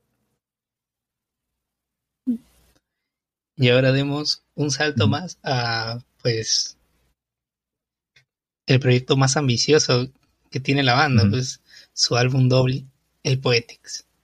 ¿Qué significa para ti el Poetics? Poetics fue el primer disco de Panda que me tocó esperar, porque yo me hago fan de la banda en el 2008. El Poetics sale en el 2009 y había un hype muy, muy grande eh, por ese disco, ¿no? Pues veníamos de Para ti con desprecio, del Amantes. Eh, sale el Sinfonía Soledad en el 2007. Panda hace una gira muy grande en el 2008 por toda Latinoamérica. Entonces, lo que siguiera después generaba mucha expectativa y de hecho también Poetics fue el disco de Panda que tuvo el mayor aparato promocional de toda su discografía, ¿no? desde antes de que, de que salga. Entonces, para empezar, le tengo mucho, mucho cariño por lo que representó en ese momento. ¿no? creo que yo nunca había sido así de fan de un artista antes, entonces em, sí, yo, yo, estaba totalmente subido al tren de, ese hype. Eh, sí, sí, sí, sí. Y, o sea, ya una vez lanzado, a mí, a mí sí me gustó mucho el disco. Creo que sí quedó en ese momento la sensación de que tal vez no era lo que la gente esperaba, aunque tenía canciones eh, que, que sí eran hits y que conectaban con lo que la gente venía escuchando desde antes con, con Panda, ¿no? Como, solo a terceros. Em, pero creo que en el momento muy pocos entendieron el concepto del disco, que en el momento muy pocos conectaron con, con la profundidad de algunas letras, con la temática más oscura y más eh, centrada pues en, en, la religión, en los pecados capitales, en, en esta crítica más espiritual al ser humano que, plantea el disco. Eh, en, o sea, yo en el momento no es por jactarme de nada, simplemente, o sea, simplemente así, así fue. Eh, tenía 15 años y estaba teniendo, estaba empezando a tener como mis primeras eh, crisis existenciales, digamos, de, sobre temas de, la religión, la existencia de Dios, las contradicciones de la Iglesia Católica, yo que me crié como católico y todo el rollo, ¿no? Entonces, em, había algunas canciones de este disco que, que, abordaban esas críticas de manera sarcástica, de, de manera juguetona y como eh, otras de manera más, más oscura. Y sí conecté mucho con eso. Conecté mucho con eso. Ya después creo que también le tomé mucho respeto a la decisión de la banda. Creo que lo más fácil hubiera sido eh, continuar ¿no? Con, con, un disco parecido al, al Amantes Fundamentes o volver un poco a lo que hicieron en el Para con Desprecio. Pero tuvieron la, la ambición ¿no? de, de, sacar este disco doble, de experimentar un poco más, de... O sea, Pepe se va por primera vez a, a Maine a, componer las letras. Y es un gran disco. A mí sí, es mi disco favorito de, Panda, de hecho. Entonces, sí le tengo mucho, mucho aprecio y está para mí en, en lo más alto. O sea, sumando, digamos, toda la trayectoria de José Madero, está dentro de lo mejor que ha hecho en, en su carrera. ¿Tu tema favorito de este disco? Bueno, Nuestra Aflicción, aunque Pepe ya me hizo sentir raro con, lo que me reveló en la entrevista. Pero. Y luego se arrepintió. Eh, sí, sí, sí, luego se arrepintió, ¿no? De, haberme dicho el significado real de, nuestra aflicción. Pero después. Yo también me quedé un poco. un poco extrañado. Sí, ¿no? Como que. como que hubiera, hubiéramos preferido no, no enterarnos, ¿no? Pero. Pero no, o sea, después ya me quedé, creo que un poco más tranquilo con, con lo siguiente que le pregunté, ¿no? Que era si, sabiendo cómo la gente la, adoptó de otra manera, eh, si, él, si después él separó ese significado original y como que la canción pasó a tener otro significado, ¿no? Para él mismo y me dijo que sí. Y, sí le creo. Entonces, este... O sea, sí me generó cierto conflicto en el momento, ¿no? Pero después como que... Es una gran canción y creo que es que también como la letra es más o menos abierta, eh, o sea, lo, único que tú puedes este, saber en concreto sobre la letra es que, que es abierta, que expresa un, una desolación muy grande y, y ya, ¿no? Y eso tú lo puedes acomodar a cualquier eh, o, lo puedes vincular con, con cualquier problema personal tuyo o de otra persona, ¿no? Y aparte la interpretación de Pepe es muy poderosa, el solo de Arturo es, eh, es muy solemne, entonces creo que todo eso sumó en su momento para que se convirtiera en una de las favoritas de, de la gente y en una de las más sentidas también, ¿no? Sí, yo, o sea, creo que creo que fue muy muy gracioso cuando reveló eso, el verdadero significado de nuestra ficción. Porque claro, hasta ese punto mucha gente había hecho sus teorías, mucha gente tenía su propio significado. Y pues al final pasa eso, ¿no? Hace unos días, cuando entrevisté a, a una banda argentina, me dijeron que pues, ellos componen la canción, la graban todo, y cuando la, la publican, deja de ser de ellos, ya pertenece al público, pertenece a la audiencia, y ellos ya se pueden apropiar de ella. Y es cierto, ¿no? Pues, o sea, porque, claro, ese fue el significado que él le dio en ese momento. Pero tú un poco lo intentas relacionar con la canción y es como que, mm, no sé, pero es también bonito esa parte cuando cada quien ya le da su propia apreciación y pues incluso hasta para él ya llegó a, una, a un punto donde dice, wow, no lo había visto por ese lado, pero sí, como dijo también de otros temas de que era lo que él deseaba plasmar, pero hasta ese momento no lo había visualizado del todo bien. Es muy cierto. Sí. bueno, sé que Poetics es tu disco favorito, pero ¿cuál es el tema de este disco que menos te gusta? No hay ninguna canción que me parezca mala en sí. O una que no escuches pero, no sé, tal vez Siempre he sentido que Espejismos y Visiones es una canción que no explotó todo su potencial. Em, que mm, algo, algo más le faltó. Tal vez un estribillo un poco más poderoso de parte de Pepe, un solo de guitarra. Siempre sentí que algo le faltó, que, que, que, la propuesta está bien, que la letra es interesante, pero que no termina de, de explotar. Entonces, Creo que sería esa. Mm. Ahora vámonos a un disco que, que jamás he logrado entender, pero, o sea, líricamente pues entiendes, pero personalmente jamás ha sido uno de mis, de los discos que revisité mucho de Panda y es Bonanza. ¿Qué, es, ¿Qué es para ti Bonanza? Bonanza creo que es... Mm, Creo que Bonanza es una de las primeras decepciones que tuve como fan de un artista.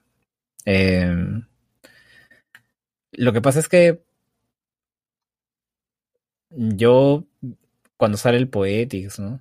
Eh, más allá de que comercialmente no le haya ido tan bien como el Para con Desprecio o el Amantes, que sí le fue bien al Poetics, ¿ah? pero no tanto como los anteriores. O sea, tú veías la carrera de la banda y había claramente una... O sea, era un camino hacia, hacia arriba, ¿no? cada disco era mejor que el anterior. O, o, más ambicioso que el anterior, en todo caso, ¿no? Pero creo que sí es un salto hacia atrás el, el Bonanza. Y, y, ni siquiera un, o sea, ni siquiera decir, no sé, pues, que del Poetics volvimos a los sonidos del partido con desprecio, ¿no? O sea, no. Eh, el, yo no entiendo, o sea, la banda o Pepe hablaban mucho de, de, de, querer volver a las raíces, pero yo no entiendo por dónde el Bonanza representa las raíces de Panda. Eh, es algo que nunca, nunca entendí. Ese ha sido el único disco de Panda que no fue eh, producido por, por Adrián Rojo Treviño, que no fue producido en el estudio El Cielo de, este, de Movic. Em, entonces se siente, se siente, ¿no? Y se buscaba que fuera también más, más sucio, más casero. Em, y hay un contraste importante con eso, porque el, el disco para mí suena medio, medio desabrido pero a la vez es el disco más personal y más emocional de Pepe. Pero pasa que por la misma propuesta del disco, creo que Pepe no tiene interpretaciones tan sentidas como llega a tener en otros discos menos personales. Entonces, em, no sé, fue una decisión rara de parte de la banda. Aparte, justo en esa época hubo como problemas que ellos tuvieron a nivel de, management, de, dinero, no se promocionó bien el disco. no le fue bien. Entonces, eh, yo aprendí a apreciarlo más años después, pero nunca me terminó de convencer del todo. Entonces, para mí el Bonanza representa una... Sí, representa una decepción, creo. Sí, es, es un poco cierto lo que dices, ¿no? De que en esa época como que pasaron ciertos problemas porque si no me recuerdo este disco no estaba disponible en plataformas streaming. Sí, sí, Hubo una sí, época donde el Bonanza no estaba. Exacto, sí. Y fue un periodo de, de varios años en que el Bonanza no, no estaba. Sí, muchos años hasta que no recuerdo si fue en 2019, 2020, que creo que Sí, recién lo vi. creo que recién en el 2018, por ahí, lo, lo sí, suben. por ahí. Porque desde que se lanzó yo recuerdo que nunca estuvo en plataformas de streaming. O sea, Sí. era como que nunca lo vi. Y se nota un poco, o sea, yo con ese disco nunca me he llegado a conectar del todo y creo que es como lo que tú dices. Venían del proyecto, de uno de sus proyectos más ambiciosos y era como que disco tras disco entregaban, se iban un paso más allá y se lograban superar. Y, y suele pasar, ¿no? Que en algún momento todo artista o grupo dice, queremos volver a las raíces y supuestamente sacan su Claro. disco que es que vuelven a las Claro. raíces. Y pues en el gran porcentaje de casos no termina sonando a sus raíces. Sí, pues. Y creo que este es el, el claro caso de Sí. Bonanza, ¿no? Un disco peculiar que no he escuchado a mucha gente que, que le guste este disco. Personalmente, a amigos que conocen a, a Panda nunca me han dicho mucho de Bonanza. Creo que uno nomás me dijo que sí le gustaba, pero no está entre sus favoritos. Yo cuando saqué la reseña del, del Bonanza, ahí encontré a varios fans del Bonanza. Eh, y encontré también... Sí, sí, Escondidos. sí, escondidos. Y también encontré a gente que me criticó en buena onda, como te dije, este, por poner de color azul un par de canciones de ahí. Eh, pero sí, o sea, sí tiene sus fans el Bonanza. Solo que, bueno, pues no, evidentemente no, no son tantos, ¿no? Tu canción favorita de Bonanza. Consejo al espejo. Definitivamente Consejo al espejo. Y no, no es solo mi canción favorita de- del Bonanza, es mi segunda canción favorita de Panda, curiosamente. Así que. Wow. Y está en el está en el Bonanza. Eh, sí, curiosamente. Eh, que- que es más que nada por la letra, por la letra y por la interpretación de Pepe, porque después no se me hace musicalmente una gran, gran canción, Consejo al Espejo. Hay muchas, muchas de Panda que, que instrumentalmente son mejores. Tu canción menos favorita de Bonanza. Creo que la última, la de la vida en el barandal.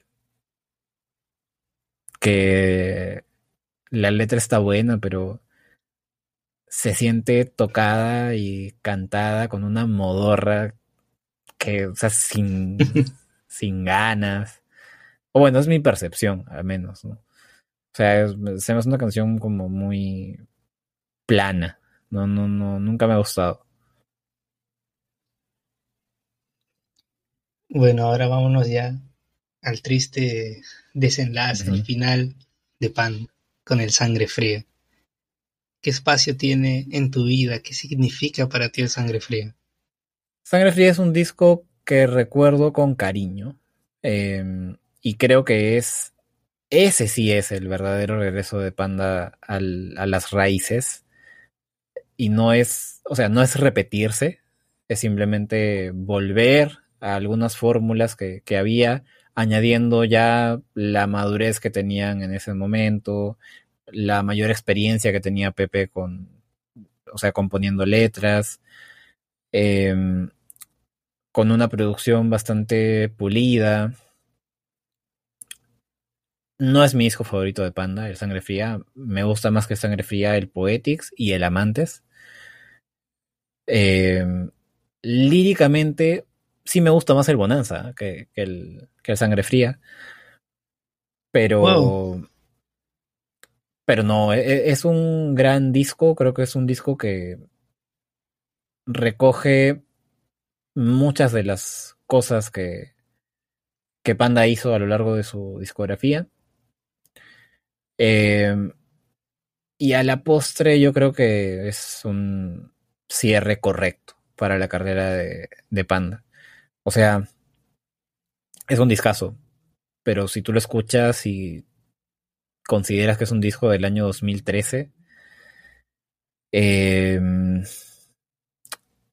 y que Panda ya tenía esta consigna de no volver a hacer algo tan complejo ni tan producido como, como el Poetics. Creo que si la banda hubiera sacado más discos más adelante, hubieran sido básicamente continuaciones del Sangre Fría. Entonces, yo creo que fue un cierre correcto para la discografía de Panda. Justo te iba a preguntar eso, pero ya lo respondiste. O sea, para ti sí te parece un cierre adecuado para la banda. Yo creo que sí. ¿Tu tema favorito de Sangre Fría? Lunar de clavícula. El que menos te gusta. Yo creo que Sangre Fría no tiene ninguna canción mala. Pero tal vez en tu honor sea la que menos me gusta. Ok. Ahora, para ya pasarnos a, a Pepe, ¿cuál sería tu top 3 de discos de Pan? Poetics en primer lugar, Amantes Fundamentes en segundo lugar y Sangre Fría en tercer lugar. Wow. Ahora entremos a, a la discografía de José Madero con pues un disco que sé que te fascina mucho. ¿Qué significa para ti el carmesí? Bueno, como, como diríamos los peruanos, me parece un arroz con mango, el, el carmesí. y el propio Pepe medio que lo ha reconocido, pues. Eh, que es un disco que no tiene espíritu de disco. Porque más que, o sea, en realidad, en esencia, es una compilación de canciones que se hicieron en distintos momentos de, de la vida de Pepe, en un momento en que Pepe quería juguetear con distintas cosas, con distintos instrumentos. Eh, entonces es un disco que no tiene dirección, que no apunta a ningún lado, que no está cohesionado, que no tiene una propuesta eh, consolidada. Líricamente es de los más eh, poco sustanciosos que tiene Pepe. Creo que la única gran letra, gran letra de, ese disco es la de Puerto Partida. me parecen muy buenas canciones Plural y, y lunes 28. Y después ya el disco no, no, no me gusta. No, no me gusta, no me convence. Eh, sí, básicamente eso. O sea, es, es un. O sea, tampoco le quiero tirar tanto. tanto hate porque. Porque es un disco que o sea, el disco es lo que Pepe buscó que sea.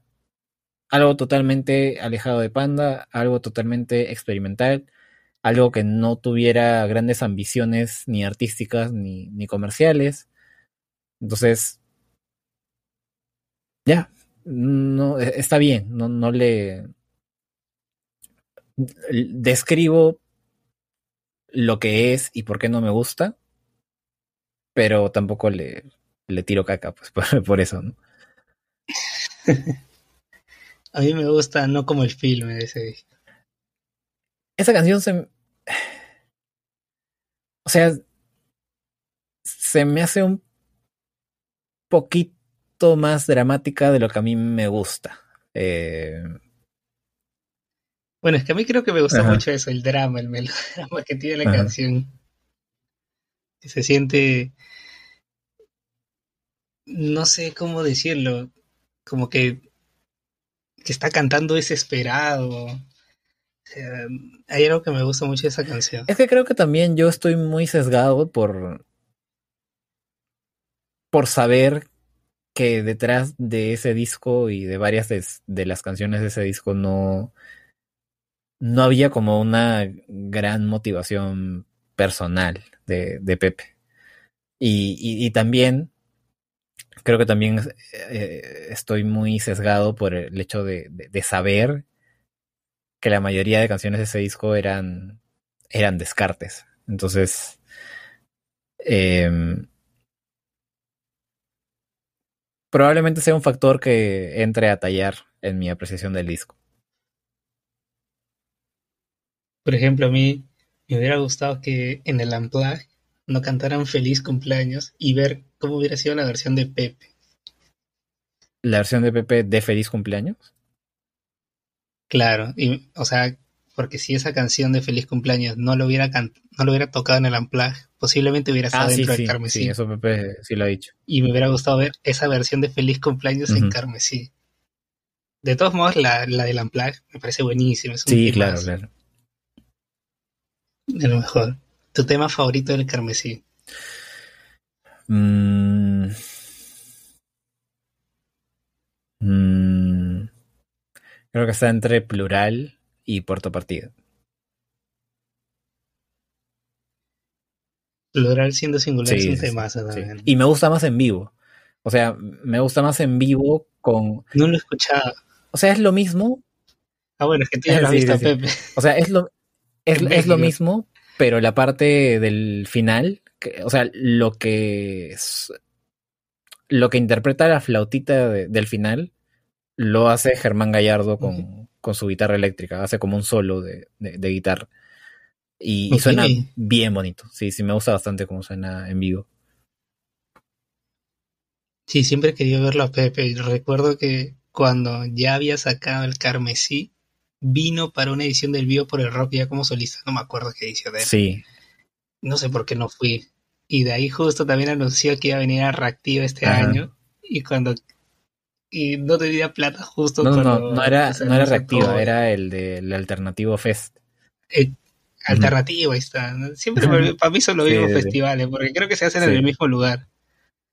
Entonces, no tenía plata para ir y siempre quería como que ver eso, pero pues ya ha dicho Ya, que confirmó venir. fecha, hoy día ha salido la fecha para Lima. ¿Ah, sí?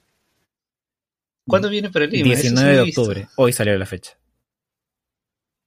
Bueno, es que todo el día he estado entrevistando, entrevistando. No he tenido tiempo de agarrar Sí, mi sí. Wow, por fin. 19 de octubre Será en el Centro de- de Convenciones de Barranco. Ah, el CCC de Barranco. Ah, sí. Tema menos favorito del Carmesí. Mm,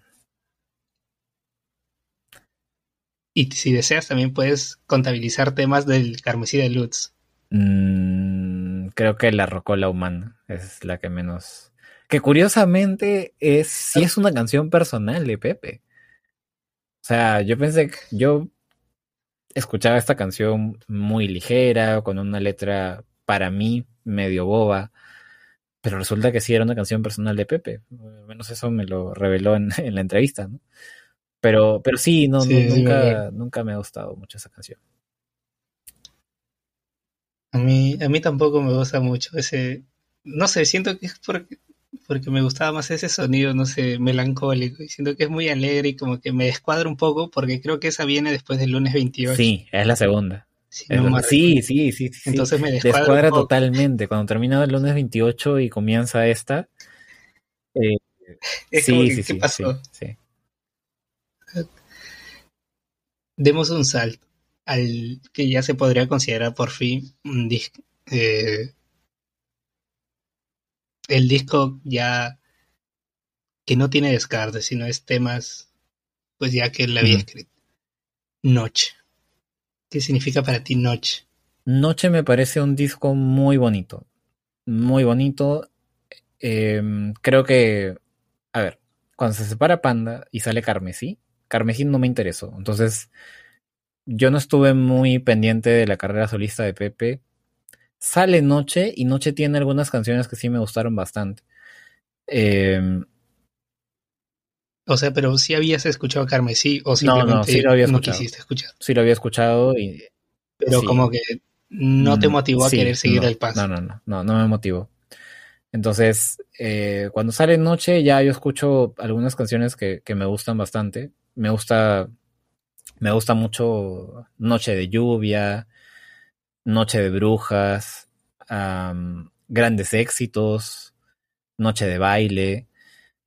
Em, pero también tenía algunas canciones en las que Pepe experimentaba con algunos eh, géneros latinos que no me convencían y que de hecho yo en su momento las detestaba, que eran 1980 y Sonámbulos. Em, con el tiempo le agarré el gusto a 1980. A Sonámbulos, no, nunca me, me acostumbré a, esta canción. Pero, o sea, El Noche sí es un disco con mucha identidad. No sé si me gusta del todo la identidad que tiene, pero sí, o sea, tiene mucha personalidad, tiene un montón de, de detalles, de, de arreglos. Es bien divertido de escuchar también. Se pasa rápido. por ahí que no me atrapa tanto como los siguientes, porque, o sea, sí se siente, ya después Pepe lo confirmó, ¿no? Pero, o sea, sí se siente que no es un disco tan personal de Pepe. O sea, no es tan, no, no tiene los sentimientos tan auténticos, tan encarnados, pero es un muy buen disco. Entonces, ahí es el último disco que Pepe hizo como solista todavía pensando que Panda iba a volver. Eso me lo dijo en la entrevista. Entonces, eh, se siente también que la experimentación en canciones como 1980 o Sonámbulos va por ahí, ¿no? Que trataba de hacer algo totalmente diferente a lo que hacía con Panda. Entonces, creo que es un disco muy sólido. No el mejor, no de los mejores de, de Pepe, pero sí muy sólido. Sí, o sea, ese, yo siento que también esa experimentación quizás se dio porque él sintió que era su última oportunidad, pues, ¿no? De experimentar antes de, de supuestamente volver de ese pequeño break que se habían dado, o sorpresa, nunca volvieron. Pero pero sí, este disco a mí también me causó mucha intriga y me gusta mucho la portada. La fotografía de la portada siempre me gustó bastante. Y creo que él en una entrevista dijo que también le gustaba mucho esa portada. A, mí me lo dijo. sí, sí. Ah, sí, pues, sí, que te dije que se había repetido, creo, de haberla usado tan pronto. Sí, que fue un, un happy mistake, me, me, lo dijo. Y que, o sea, es su portada favorita de su discografía. Sí, a mí me gusta mucho. ¿Tu canción favorita de Noche? Noche de Brujas, sin duda. Sin duda Noche de Brujas. O sea, eh, creo que... Noche de Brujas fue el primer single de ese disco. Y yo escucho la canción antes de escuchar el resto del álbum, ¿no? Y era como que wow, no, es, esto sí me gusta mucho. Suena diferente a Panda, totalmente diferente a Panda, con, con, esa, con la armónica, ¿no? Eh, con, con, el ritmo que tiene. El, tiene un solo de guitarra que, que, es bonito, que es chévere, pero es cortito y, y, no está muy relacionado al estilo de Arturo. La letra es muy buena. Eh, a mí me enamoró Noche de Brujas cuando la, escuché por primera vez y dije, wow, si esta es la dirección que Pepe va a tomar como solista, me encanta. Pero después ya escuché el resto del álbum, con, o sea, años después lo aprecié mucho más. Pero en su momento, en, su momento, no. Entonces, este, no encontré más canciones como esa y como que me decepcioné un poco. Eh, o bueno, Noche de, Lluvia también me gustó mucho. o sea, pero buscaba más canciones como esas dos y no encontré tantas. No. Y eso que el álbum tiene, tiene varias noches. Sí, sí, sí. sí. y bueno, ya me imagino cuál será, pero el tema que menos te Nah, sonámbulos. Sonámbulos. No, no. ya, ya la sabía. No, no, puedo con Pepe. No has logrado conectar con ese No puedo con Pepe cantando vallenato. No puedo. No puedo. O sea. eh, y, no sé cómo diablos sí me llevó a gustar bastante 1980. O sea, es un. Es que creo que son dos casos como parecidos. Pero 1980 sí me terminó gustando bastante y, Sonámbulos no. Eh, y, y, sigo considerando que la voz de Pepe no se acomoda para nada a una canción como 1980. Pero igual, o sea, le agarré el gusto. Con Sonámbulos, no. Y, viendo a Pepe bailando esa canción cuando la canta en vivo, no, no, no puedo con eso no puedo con eso. O sea, pueden decirme que soy muy conservador si quieren, pero. Pero, sí, o sea, no. Nunca me convenció esa canción. Ahora dimos un salto más. 2018. Alba. Alba. ¿Qué significa para ti? Alba, Alba significa mucho para mí. Creo que es el, el disco que me reconectó con José Madero. Porque sí, escuché Carmesí, escuché Noche y me gustó, me gustaron varias canciones de Noche, pero yo me mantenía como como distante, ¿no? no estaba muy pendiente de lo que hacía Pepe, no me interesaba mucho. No, no, no, no estaba como que muy al tanto. Entonces, Alba sí fue... ¡Wow! O sea, era algo experimental, era algo súper alejado de Panda, pero ya, o sea, era algo con sustancia, era algo con sustancia y era un paso hacia, hacia adelante. Era un disco que tenía otra madurez, que tenía un concepto muy adulto, muy difícil de digerir para, para muchos fans. O sea, era Pepe retándose a, sí mismo de alguna manera, retando a los fans de, alguna manera también. Eh, la atmósfera que tiene el disco, las figuras líricas que Pepe logra en algunas canciones, eh, el álbum como, como un todo me encantó y, aparte, o sea, es, cuando ese disco sale yo tenía 24 años más o menos. Eh, y claro, no estaba en edad de... En la edad este, de la que hablan las letras, pero siempre he sido alguien muy nostálgico, muy atrapado en el tiempo y, y conecté mucho, conecté mucho con ese disco, me encantó. Eh, y me dio mucha pena que no conectara con la gente. Lo entendía también, es un disco, como dijo Pepe, difícil de, de, digerir, ¿no? Pero no, yo siempre voy a defender a muerte a, a, Alba, ¿no? Y, es como que, como te digo, me reconectó con Pepe y, y me hizo decir en ese momento, wow, o sea, Pepe ya está en, otra etapa de su vida. Y está en otra etapa de su vida en la que puede hacer cosas más maduras en su arte que pueden conectar con mi yo actual. Y Pepe es un artista con, eh, o sea, que, no se, que no necesariamente se tiene que quedar como, como una etapa de mi vida, hablando de, la época de Panda, sino que puedo ir creciendo con él. Que de alguna manera lo hice con Panda, ¿no? O sea, hay una madurez desde, de, desde el arroz con leche hasta, el sangre fría, hay una madurez, evidentemente, ¿no? Pero yo pensé que ahí se había quedado. Entonces, con Alba, como que no. Voy a volver a estar pendiente de Pepe. Quiero, ver qué. Quiero ver qué sigue después de esto, ¿no? Entonces, no, sí. Para mí es una joya ese disco.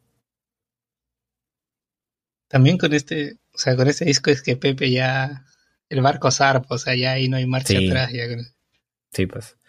Pero también, claro, en ese momento no lo reflexioné porque no sabía, o sea, para Alba yo no sabía si, yo no sabía qué iba a pasar con Panda, si iban a volver, si no iban a volver. Ya habían pasado cinco años para ese momento. yo no sabía, pero, pero en su momento dije, si, si Pepe... en, e, e, en, ese punto ¿Todavía tenías un poco de esperanza de que Panda volvería? Sí. No sé si esperanza es la palabra, porque no era que yo así anhelara que volviera Panda. Pero también lo digo desde mi privilegio de, de haber sido fan en la época de Panda y de haber visto a Panda en vivo seis veces y de haber estado y, y, y de haber estado en el sí, sí, y de haber estado en, en, la gira de despedida de Panda. Entonces, claro, pues desde ese lugar privilegiado como fan, es fácil decir, ¿no? Bueno, pues si no vuelvan, si no van a volver, que bueno, pues ya que no vuelvan, ¿no? Ya lo claro, vi en vivo. Pero entiendo que hay mucha gente, mucha, mucha, mucha gente que sí carga esa frustración, ¿no? De no haberlos visto en vivo. Hay muchos suscriptores del canal que tienen 17, 18 años, que se hicieron fans cuando la banda ya se había separado. Eh, entonces, claro, desde mi posición, no era que yo albergara así una esperanza o una gran expectativa de que la banda volviera, pero si me preguntabas si yo creía que la banda iba a volver para cuando sale Alba, sí, todavía creía que, que iban a volver. ¿Cuál es su tema favorito de Alba? Eh, están empatados Maldita Rueda y, y, Etrusco Único. Y están entre mis favoritas de Pepe en general.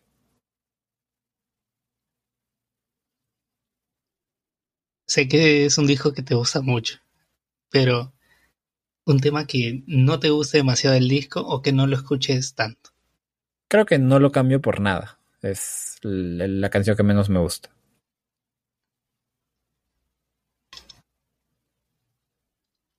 Ahora, demos un salto más a 2019 uh -huh. con Salmos. Uh -huh. ¿Qué significa Salmos en tu vida? ¿Qué significó en ese momento para ti? Voy a decir algo que puede resultar polémico para los puristas de, del rock clásico, pero Salmos es para Pepe como el como el Blood on the Drugs de, de Bob Dylan. O sea, no, no sé, ¿has escuchado ese disco? No, pero no, me lo, no lo he escuchado completo, he escuchado un claro, par de canciones. Pero no, o sea, pero sí me, sí me, gusta mucho. A mi papá sí, le gusta sí, mucho ese disco. O sea, el, el, Blood on the Tracks de, de, Bob Dylan es uno de los grandes discos de desamor de la historia de la música. Más por las letras que por las canciones en sí. O sea, eh, el disco, ese disco tiene pasajes en los que Bob Dylan canta pues con su voz desabrida de siempre y con su técnica de guitarra así muy, muy burda, ¿no? Pero, pero es poesía, ¿no? Ese, disco es un disco post-divorcio que, que, hace Dylan y que, bueno, pues sí fue muy desgarrador, ¿no? En, lo lírico. Y Pepe, o sea, no quiero comparar el, el nivel lírico, digamos, pero sí la profundidad del dolor post ruptura. O sea, que, es algo bien subjetivo, ¿ya? O sea, eh, es algo que no puedes medir o no puedes eh, objetivamente cuantificar, ¿no? Pero, pero se percibe. O sea, Pepe es un cantautor que ha hecho canciones de desamor prácticamente toda su carrera, que se hizo fama de, de, de ser un, un, cantante con muchas canciones así de, de despecho, de, desamor. Pero lo que hacen Salmos es otra cosa. Otra cosa totalmente.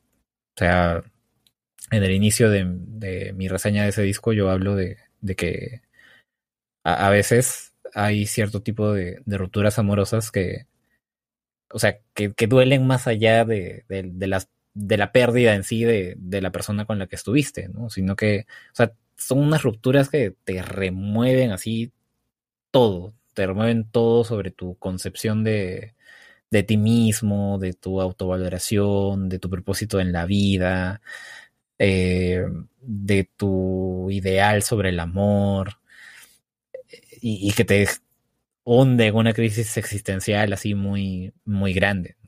Y eso es Salmos. esos salmos.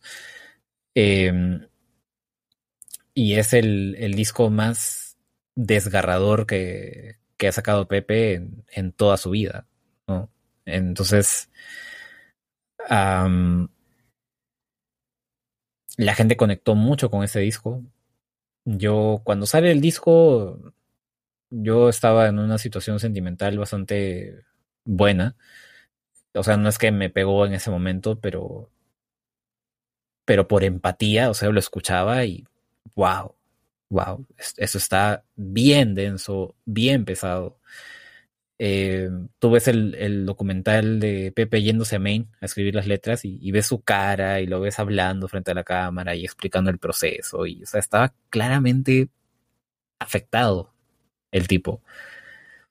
Eh, y ya, pues ya con los meses ya escuchaba más las canciones y ya lo, lo conecté con, eh, con una ruptura que yo había tenido varios años atrás, ¿no? Y que también, o sea, me, me, me remeció de esa manera. Entonces, eh, creo que es un disco como los hay pocos de desamor, de esa manera. No sé si es tan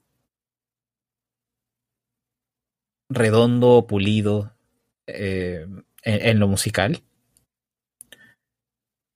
pero en, en lo sentimental, digamos, y en lo catárquico que es, es una obra maestra. Es una obra maestra y creo que difícilmente Pepe va a volver a sacar un disco así en su vida. Sí, me, me, me gusta mucho, o sea... Y, y re, repito esto que dije sobre Alba, ¿no? Eh, años atrás del lanzamiento de Salmos, como te dije, yo había tenido una ruptura muy, muy fuerte, muy densa. Y Panda era mi banda favorita de la vida y José Madero era mi compositor favorito de la vida, pero nada de lo que él hubiera sacado se identificaba con ese tipo de, con ese grado de, dolor. Hasta que llegó el Salmos.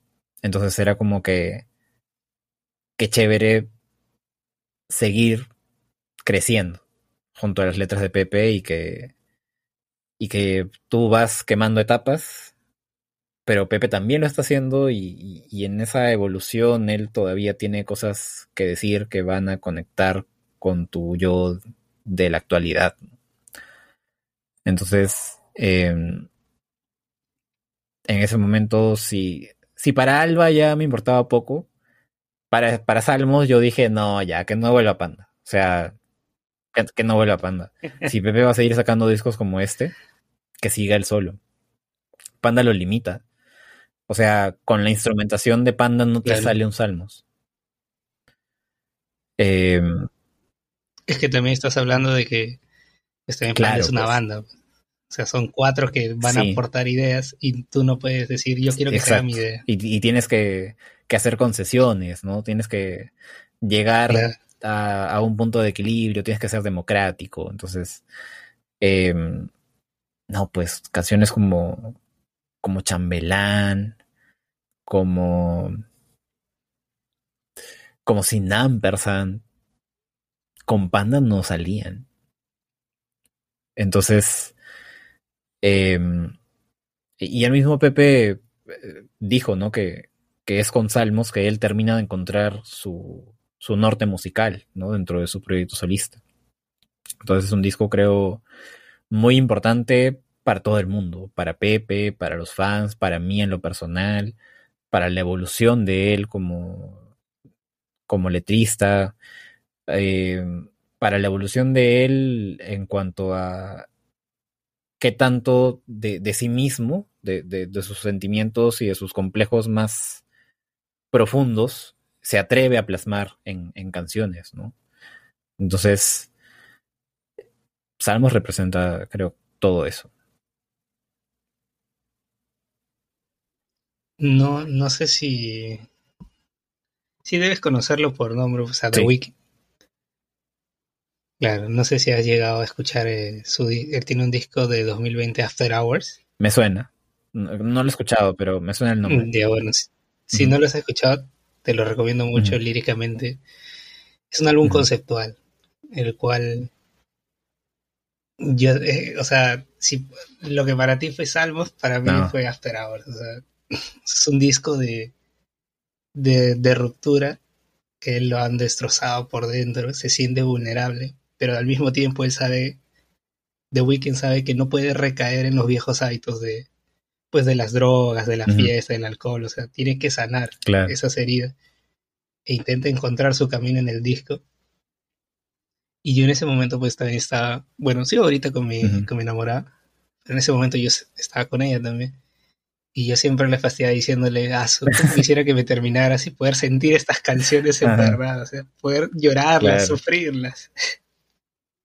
Y siempre se reía, porque claro, cuando estás, pues eh, tu relación va bien, las cosas entre comillas se están yendo bien, o sea, no puedes sentirlo tal cual el artista lo ha plasmado, o sea, puedes identificarte y puedes, eh, te transmite ese dolor a veces la interpretación, pero no es lo mismo de que pues te hayan roto el corazón y estés escuchando esas canciones, de verdad sientes ese dolor. Te recomiendo escucharlo, te va a gustar. Lo voy a, lo voy a tener en, en mi lista de pendientes para el podcast que te digo, porque, o sea, de hecho va a haber episodios en los que hable de álbumes conceptuales, ¿no? Entonces, este, sí, me lo voy a reservar para ese momento. Sí, te recomiendo. Ya de ahí si te gusta, pues te recomiendo el Down FM, que también es otro disco conceptual. Pero escucha mucho el eh, After Hours. O sea, claro, es, es The Weeknd siendo un poco The Weeknd, pero con eso. Claro, él siempre va a hablar de drogas, de, pues, de sets y esas cosas, pero lo lleva un poco más allá, y llevando este... Incluso él comentó en una entrevista que cuando él hace After Hours, justo sale la pandemia y es uno de esos discos que aún así en pandemia pudieron sobrevivir, o sea, siguió sonando el disco. Y cuando, debido a la pandemia que pasó a muchos artistas, que pues nuevamente los llevó a estar encerrados y hacer volar su mente, él antes de grabar pues Down FM, que fue su último disco, dice que él había hecho, ya tenía un disco casi terminado. Pero cuando él empezó a escuchar las canciones, simplemente las desechó porque se dio cuenta que no era catártico, que estaba recayendo en lo mismo de After Hours y él necesitaba sanar esas heridas, necesitaba encontrar su camino nuevamente. Y es por eso que tira al tacho lo que había hecho y vuelve a empezar desde cero. Ah, qué genial. ¿Tu tema favorito de Salmos? Wow. no, qué wow. Sí lo tengo claro. Este, o sea, quitando ese tema, o sea, sí me cuesta, ¿no? Pero no, no o sea, mi canción favorita de Salmos y de la carrera solista de José Madero es Chamelán. Chamelán nunca fue. O sea, se me hace una canción maravillosa. O sea, siento que em, o sea, se, se, siente tanto una canción nacida de la inspiración y de que es una canción que no te saldría en, otro momento. Eh, y no sé, o sea, me, encanta cómo esta canción resume resume la desorientación que uno tiene en medio de una crisis existencial y a la vez como que esa luz al final del túnel que, que, buscas, ¿no? Y, y, esta frase agridulce, ¿no? De ya llegará mi momento, pero eso no es hoy. que lo puedes tomar según el mood como una frase pesimista, como que todavía no llega tu momento y sigues ahí estancado, ¿no? En, en la mierda, o, o como una frase optimista, ¿no? Que, que estás en la mierda, pero sabes que eventualmente vas a salir. Entonces, se puede tomar de las dos maneras. Es, bien difícil que una canción tenga, tenga esos matices. ¿no? Eh, entonces, no, sí, chambelán, definitivamente. Y ahora, contrastando el tema ah, que menos te gusta. O sea, tu dedo medio, ¿no? Que Pepe ha dicho que es como un alivio cómico, un comic relief. Ah, claro, en la entrevista lo dice, porque si te era demasiado denso. Sí. no, no, tu dedo medio, o sea, fácil. o sea, ni lo piensas, ya sabes qué es eso. Y ahora ya llegando prácticamente a la actualidad. Al año pasado nomás. Yalo. ¿Qué significa y qué representa en tu vida Yalo? Yalo, Yalo es el mejor disco de José Madero. Y. O sea.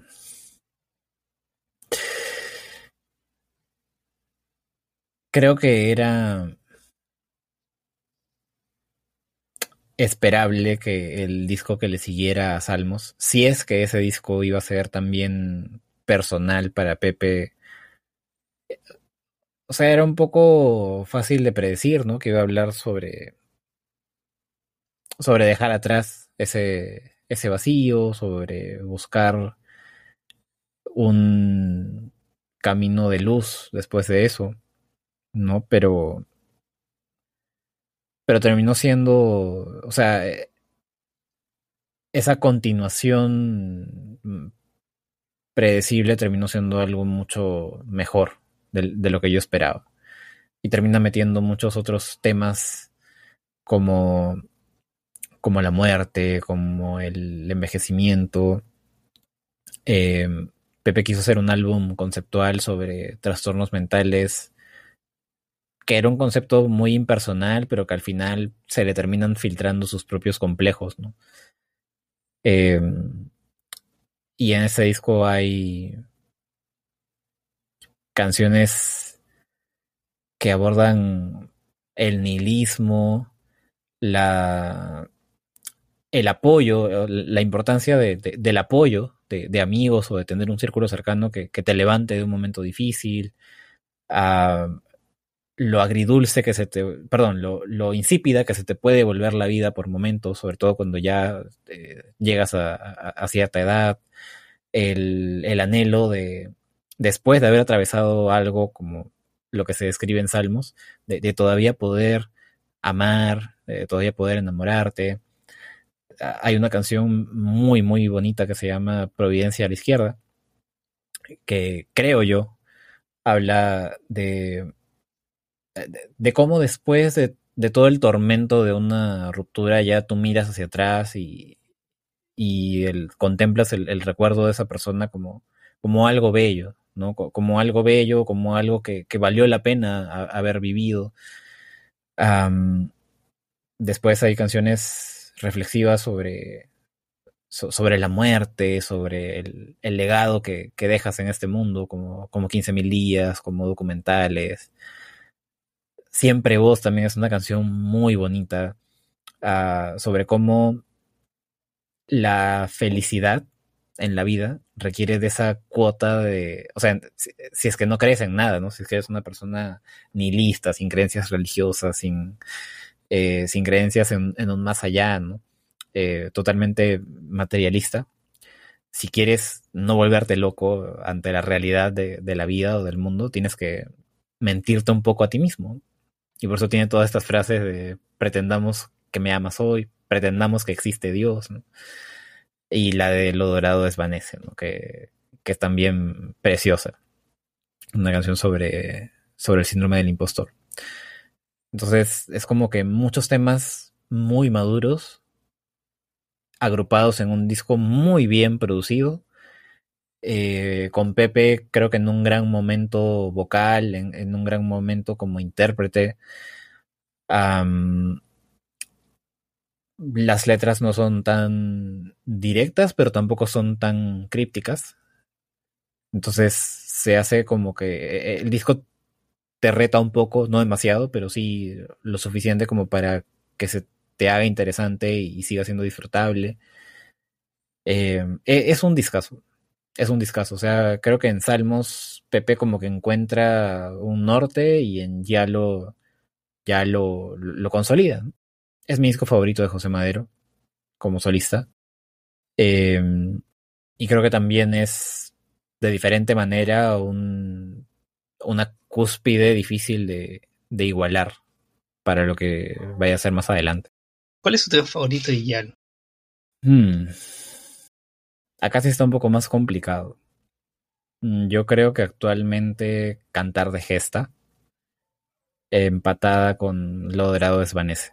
Eh, no, no sé si quizás yo soy un poco, un poco básico, pero a mí me gusta la de Cerraron Chipín. Ah, es un temazo. O sea, eh, no hay canción mala en Salmos. No hay canción mala. No, y- Perdón, en en, Yalo. en sí. No, no hay canción mala. No hay canción mala. O sea, a ver, a mí la que menos me guste. A tu merced, tal vez. Y aún así me parece una gran, gran canción. O sea, de verdad, Salmos es un disco que no, no tiene lagunas. Perdón. Yalo. Yalo, sí, ya. Es tanto que hablé de Salmos hace un rato, me estoy, me estoy confundiendo. Pero sí, sí, sí, no, Yalo es un disco totalmente redondo. hay algo interesante en los discos de Pepe y es el contraste de sus colores, o sea, porque el carmesí es rojo, el noche negro, el alba blanco, el salmos azul y el yalo amarillo. Supongo que debe tener un motivo, una O razón. sea, sí, pero no es algo tan profundo. Lo que pasa es que Pepe es muy fan de, de Wizard, de, de, de los discos que hizo, que, que hicieron en los noventas, ¿no? Entonces está el, el Blue Album, Claro. ¿no? Entonces, em, ten en cuenta que cuando comienza la carrera solista de Pepe, era en teoría un proyecto temporal, ¿no? Entonces, como que se copió un poco de, de- de ese concepto, pero ya después quedó como algo establecido, ¿no? Excepto para. Excepto para Aurora, que no es un disco en sí, eh, es un EP, ¿no? Pero, Sí. o sea, en general, para los álbumes, esa es la, la premisa. Que, que todos tengan como que un color definido. ¿Y qué color sientes que ahorita va a venir en No el sé. álbum? El álbum que viene no, no va a ser conceptual. Eso ya, ya lo dijo Pepe.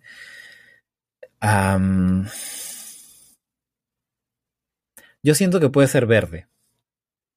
Por alguna razón, o sea, cuando me lo imagino, en mi cabeza es verde. No sé si será así. Yo también te iba a decir verde. Sí, ya veremos. Y ahora ya, sí, o sea, eh, si no me equivoco, creo que el álbum llega todavía el próximo año. O sea, todavía falta un, Claro. un buen tramo. O sea, que llegue. Y ahora ya llegando al presente. Aurora. ¿Qué es para ti Aurora? Pues este lo debes tener más Sí, fresco sí, porque es sí. de hace nada. Aurora. Aurora, yo creo que es un. como un paréntesis dentro del. dentro de la carrera solista de Pepe. Em, es simplemente una inquietud que él tuvo de hacer un EP de canciones puramente acústicas después de que le fue bien a, a Mercedes como single. Y tenía esa necesidad de exteriorizar eh, lo difícil que se le hace lidiar con, con la vida de. con su vida de, figura pública, ¿no? De su vida como alguien que vive de, de- de la industria de la música comercial. Eh, es un disco con el que yo, la verdad, no. casi no conecto. Es difícil que, un fan promedio conecte con ese disco. Pero lo aprecio de una manera particular. O sea, es como. Es un disco que tú escuchas no para conectar, sino para apreciar lo que hay detrás o lo que conlleva que tu artista pueda hacer discos como esos que sí son tus favoritos y, vivir de eso, ¿no? Entonces, sí es un disco que yo pongo, perdón, es un, es un EP que yo pongo para, como para reflexionar sobre, sobre esos temas, ¿no? Igual las canciones creo que están buenas, no me fascina el, el, el EP, pero creo que es, como te digo, un paréntesis interesante, peculiar y que vale la pena escuchar y darle una oída de vez en cuando. ¿Tu tema favorito? Nueva Inglaterra. Nueva Inglaterra que si tú agarras el significado, el significado más literal de la letra, o sea, no lo conectas con, con el significado original. Justamente por eso creo que, que, me gusta, porque la letra es más abierta. Eh, y tiene, tiene una atmósfera también bastante bastante bonita, bastante atrapante. Sí, sí me gusta bastante esta canción. ¿La que menos te gusta? Creo que la de Aplaudan en silencio. Sí, ese pianito como que se me hace extraño.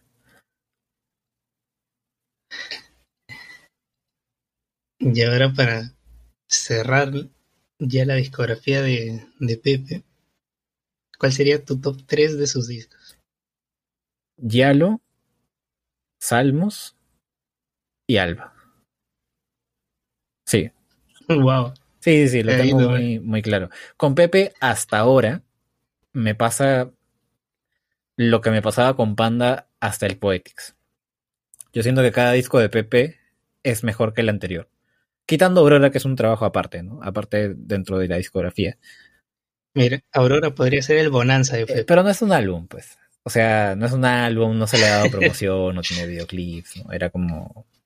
Eh, lo que te dije, ¿no? Como un paréntesis. Pero hablando de los álbumes en sí, yo considero que cada disco de Pepe es mejor que el anterior. Así que vamos a ver si el siguiente no es ya el que represente como un retroceso, un paso hacia atrás o una desmejora.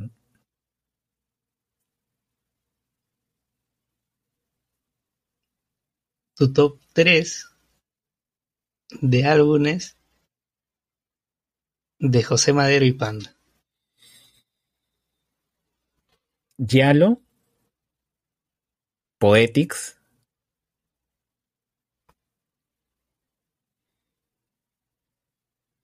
y empatados Salmos, Diamantes, Fundamentes.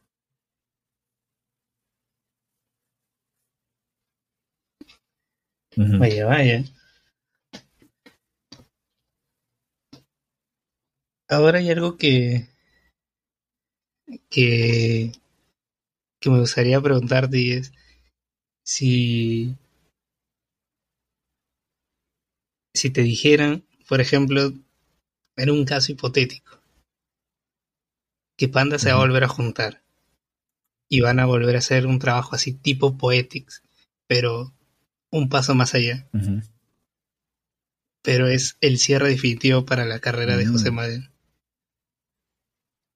Y en este caso hipotético depende de ti. ¿Qué decisión tomarías? La primera es que, que José, que Pepe siga solo. Y la segunda, pues de que la banda se junte y ver si en verdad pueden crear o hacer ese disco, un Poetics, pues llamémoslo 2.0. ¿Qué preferirías tú? Con el perdón de, de, de, los fans que quisieran ver a Pepe tocando toda la vida, yo creo que elegiría lo de que se reúnan y saquen ese último disco. Ese último disco definitivo. Yo creo... O sea, a ti sí te gustaría que en un punto se volvieran a juntar. Más que eso, me gustaría que... O sea, lo digo más por José Madero que, que por Panda. O sea, me gustaría que Pepe tenga un... O sea, si es que tiene un cierre oficial de su carrera, sea así a lo grande. Que no sea que va sacando nuevos discos y ya como que no están tan buenos, el nivel va bajando y su llama se va apagando poco a poco, su, llama creativa. Entonces, yo soy de estar muy en paz cuando la carrera de un artista o de una banda termina. Em, aunque la vayas a extrañar y todo, pero, pero de que sepa irse en un buen momento. Entonces, eh, lo haría, decidiría eso básicamente por, por ese motivo, ¿no? De que José Madero, que es mi cantautor favorito de la vida, tenga un gran, gran cierre de, de su carrera, ¿no? Y obviamente me daría pena y me dolería y, y lo extrañaría un montón sobre todo por el proyecto que tengo, ¿no? O sea, ya es otra cosa.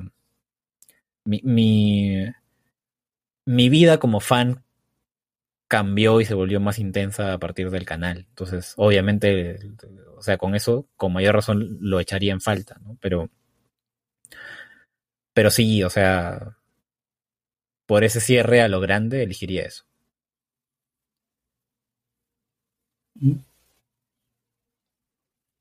Eh, vaya, yo por un momento pensé que ibas a decir que, que Pepe siguiera. Es que es inevitable el... Es inevitable, son inevitables tanto el paso del tiempo como el olvido. Por más grande que sea tu fandom, por más buen artista que, seas, ¿no? Eh, te había mencionado hace un rato que me gusta mucho Silvio Rodríguez, que me gusta mucho Bob Dylan. Ambos son cantautores muy, muy, muy reconocidos eh, en sus respectivos géneros. Eh, Bob Dylan es premio Nobel de literatura, pero nadie los recuerda más allá de sus discos y canciones de los setentas. En el caso de Bob Dylan, de los sesentas y de los setentas. Silvio Rodríguez por ahí sacó uh, un par de discos interesantes en los noventas, pero ya, digamos que en los noventas se quedó. Siguen siendo artistas activos. Lo que saquen, lo que sacan, a casi nadie le interesa. Eh, de Bob Dylan yo sí escucho como que wow, o sea, la letra de esta canción está muy buena, pero, pero nada más, o sea, ya realmente no sacan obras que, que, que calen en, en la gente, en el imaginario colectivo.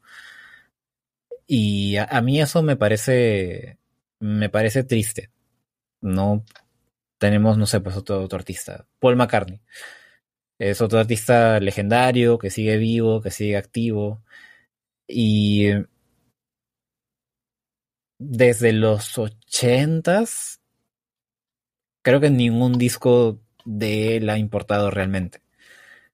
Entonces, yo prefiero un cierre a lo grande, digno, memorable, que irte apagando poco a poco. Y eso lo digo en un escenario de que Pepe dé ese cierre o con un disco solista suyo o con un disco en el que para el que se reúna con Panda. Por eso yo preferiría que, que ocurra lo que me planteaste.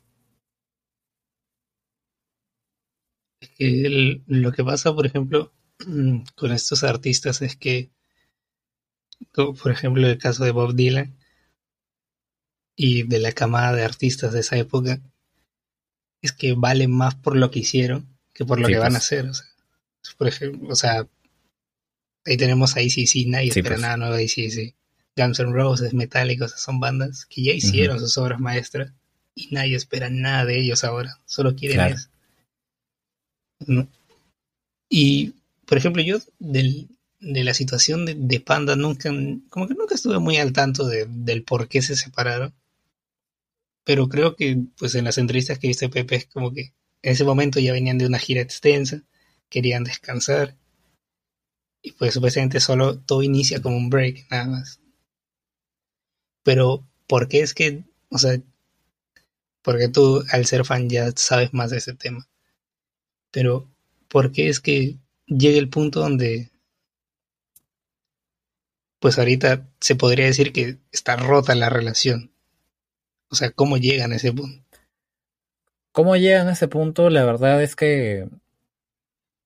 La verdad es que no lo sé. Eh, no lo sé, nadie lo sabe realmente.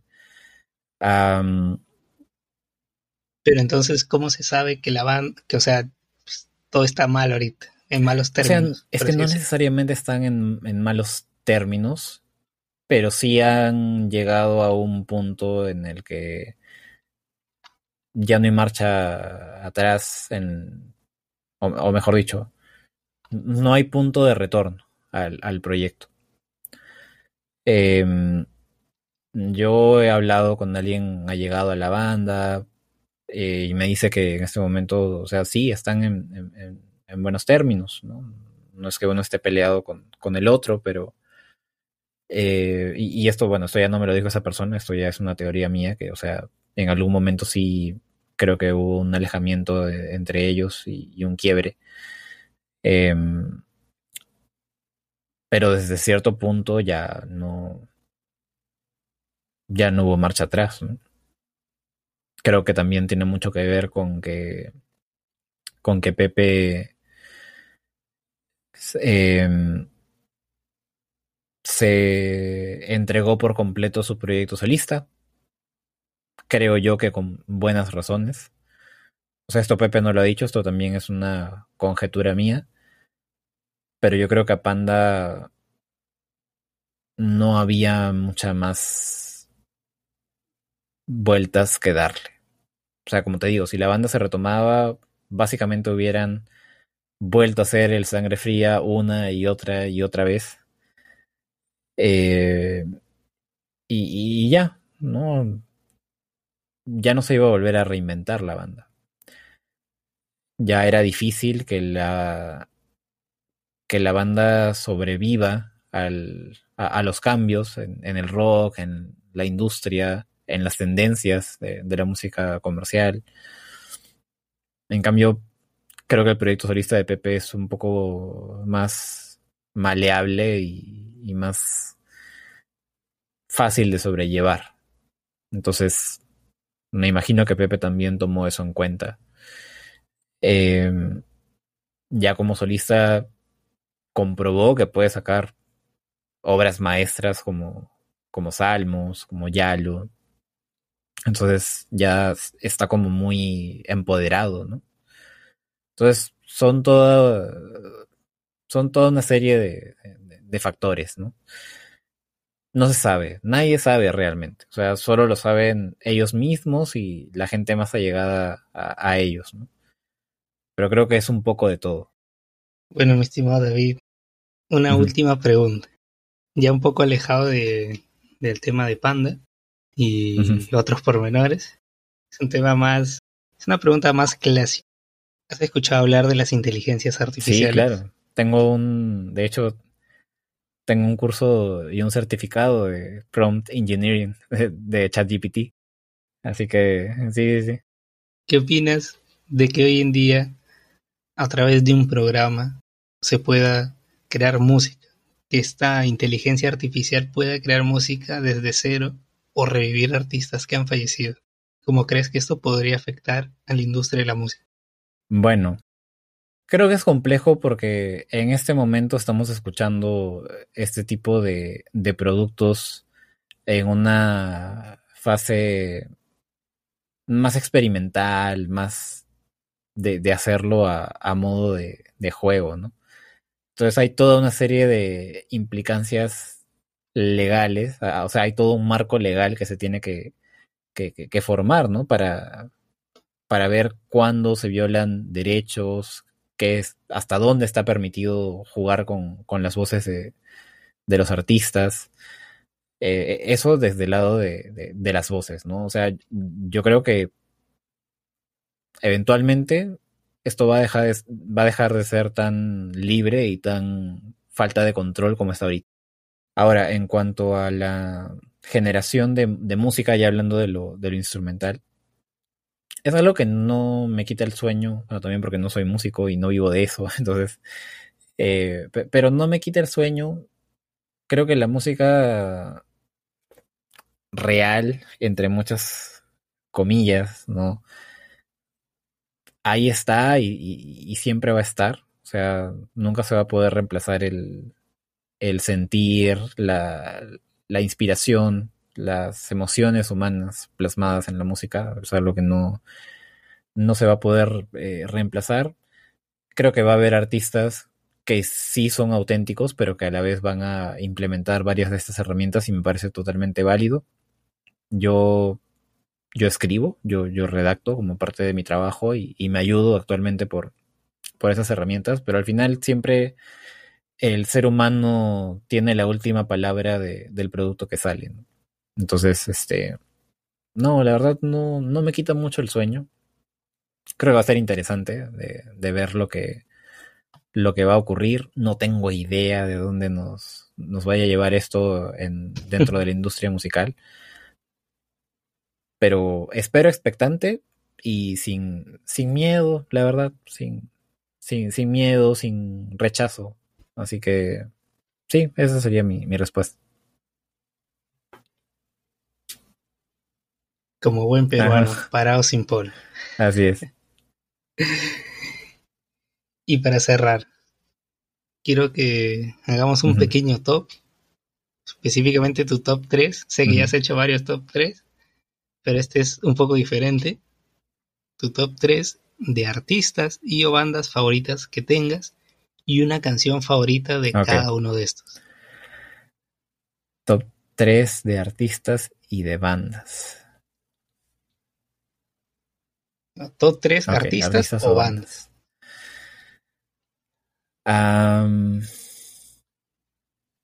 es que si, digo Panda y José Madero y ya ocupé dos, dos casillas. Em,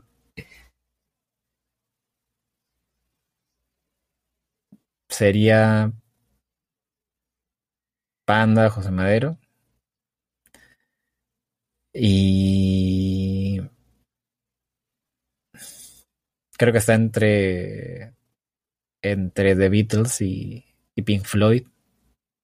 Pero me voy a inclinar por, por The Beatles. Canción favorita de José Madero, Chambelán. Canción favorita de Panda, Nuestra Aflicción. Canción favorita de, de los Beatles. Mm.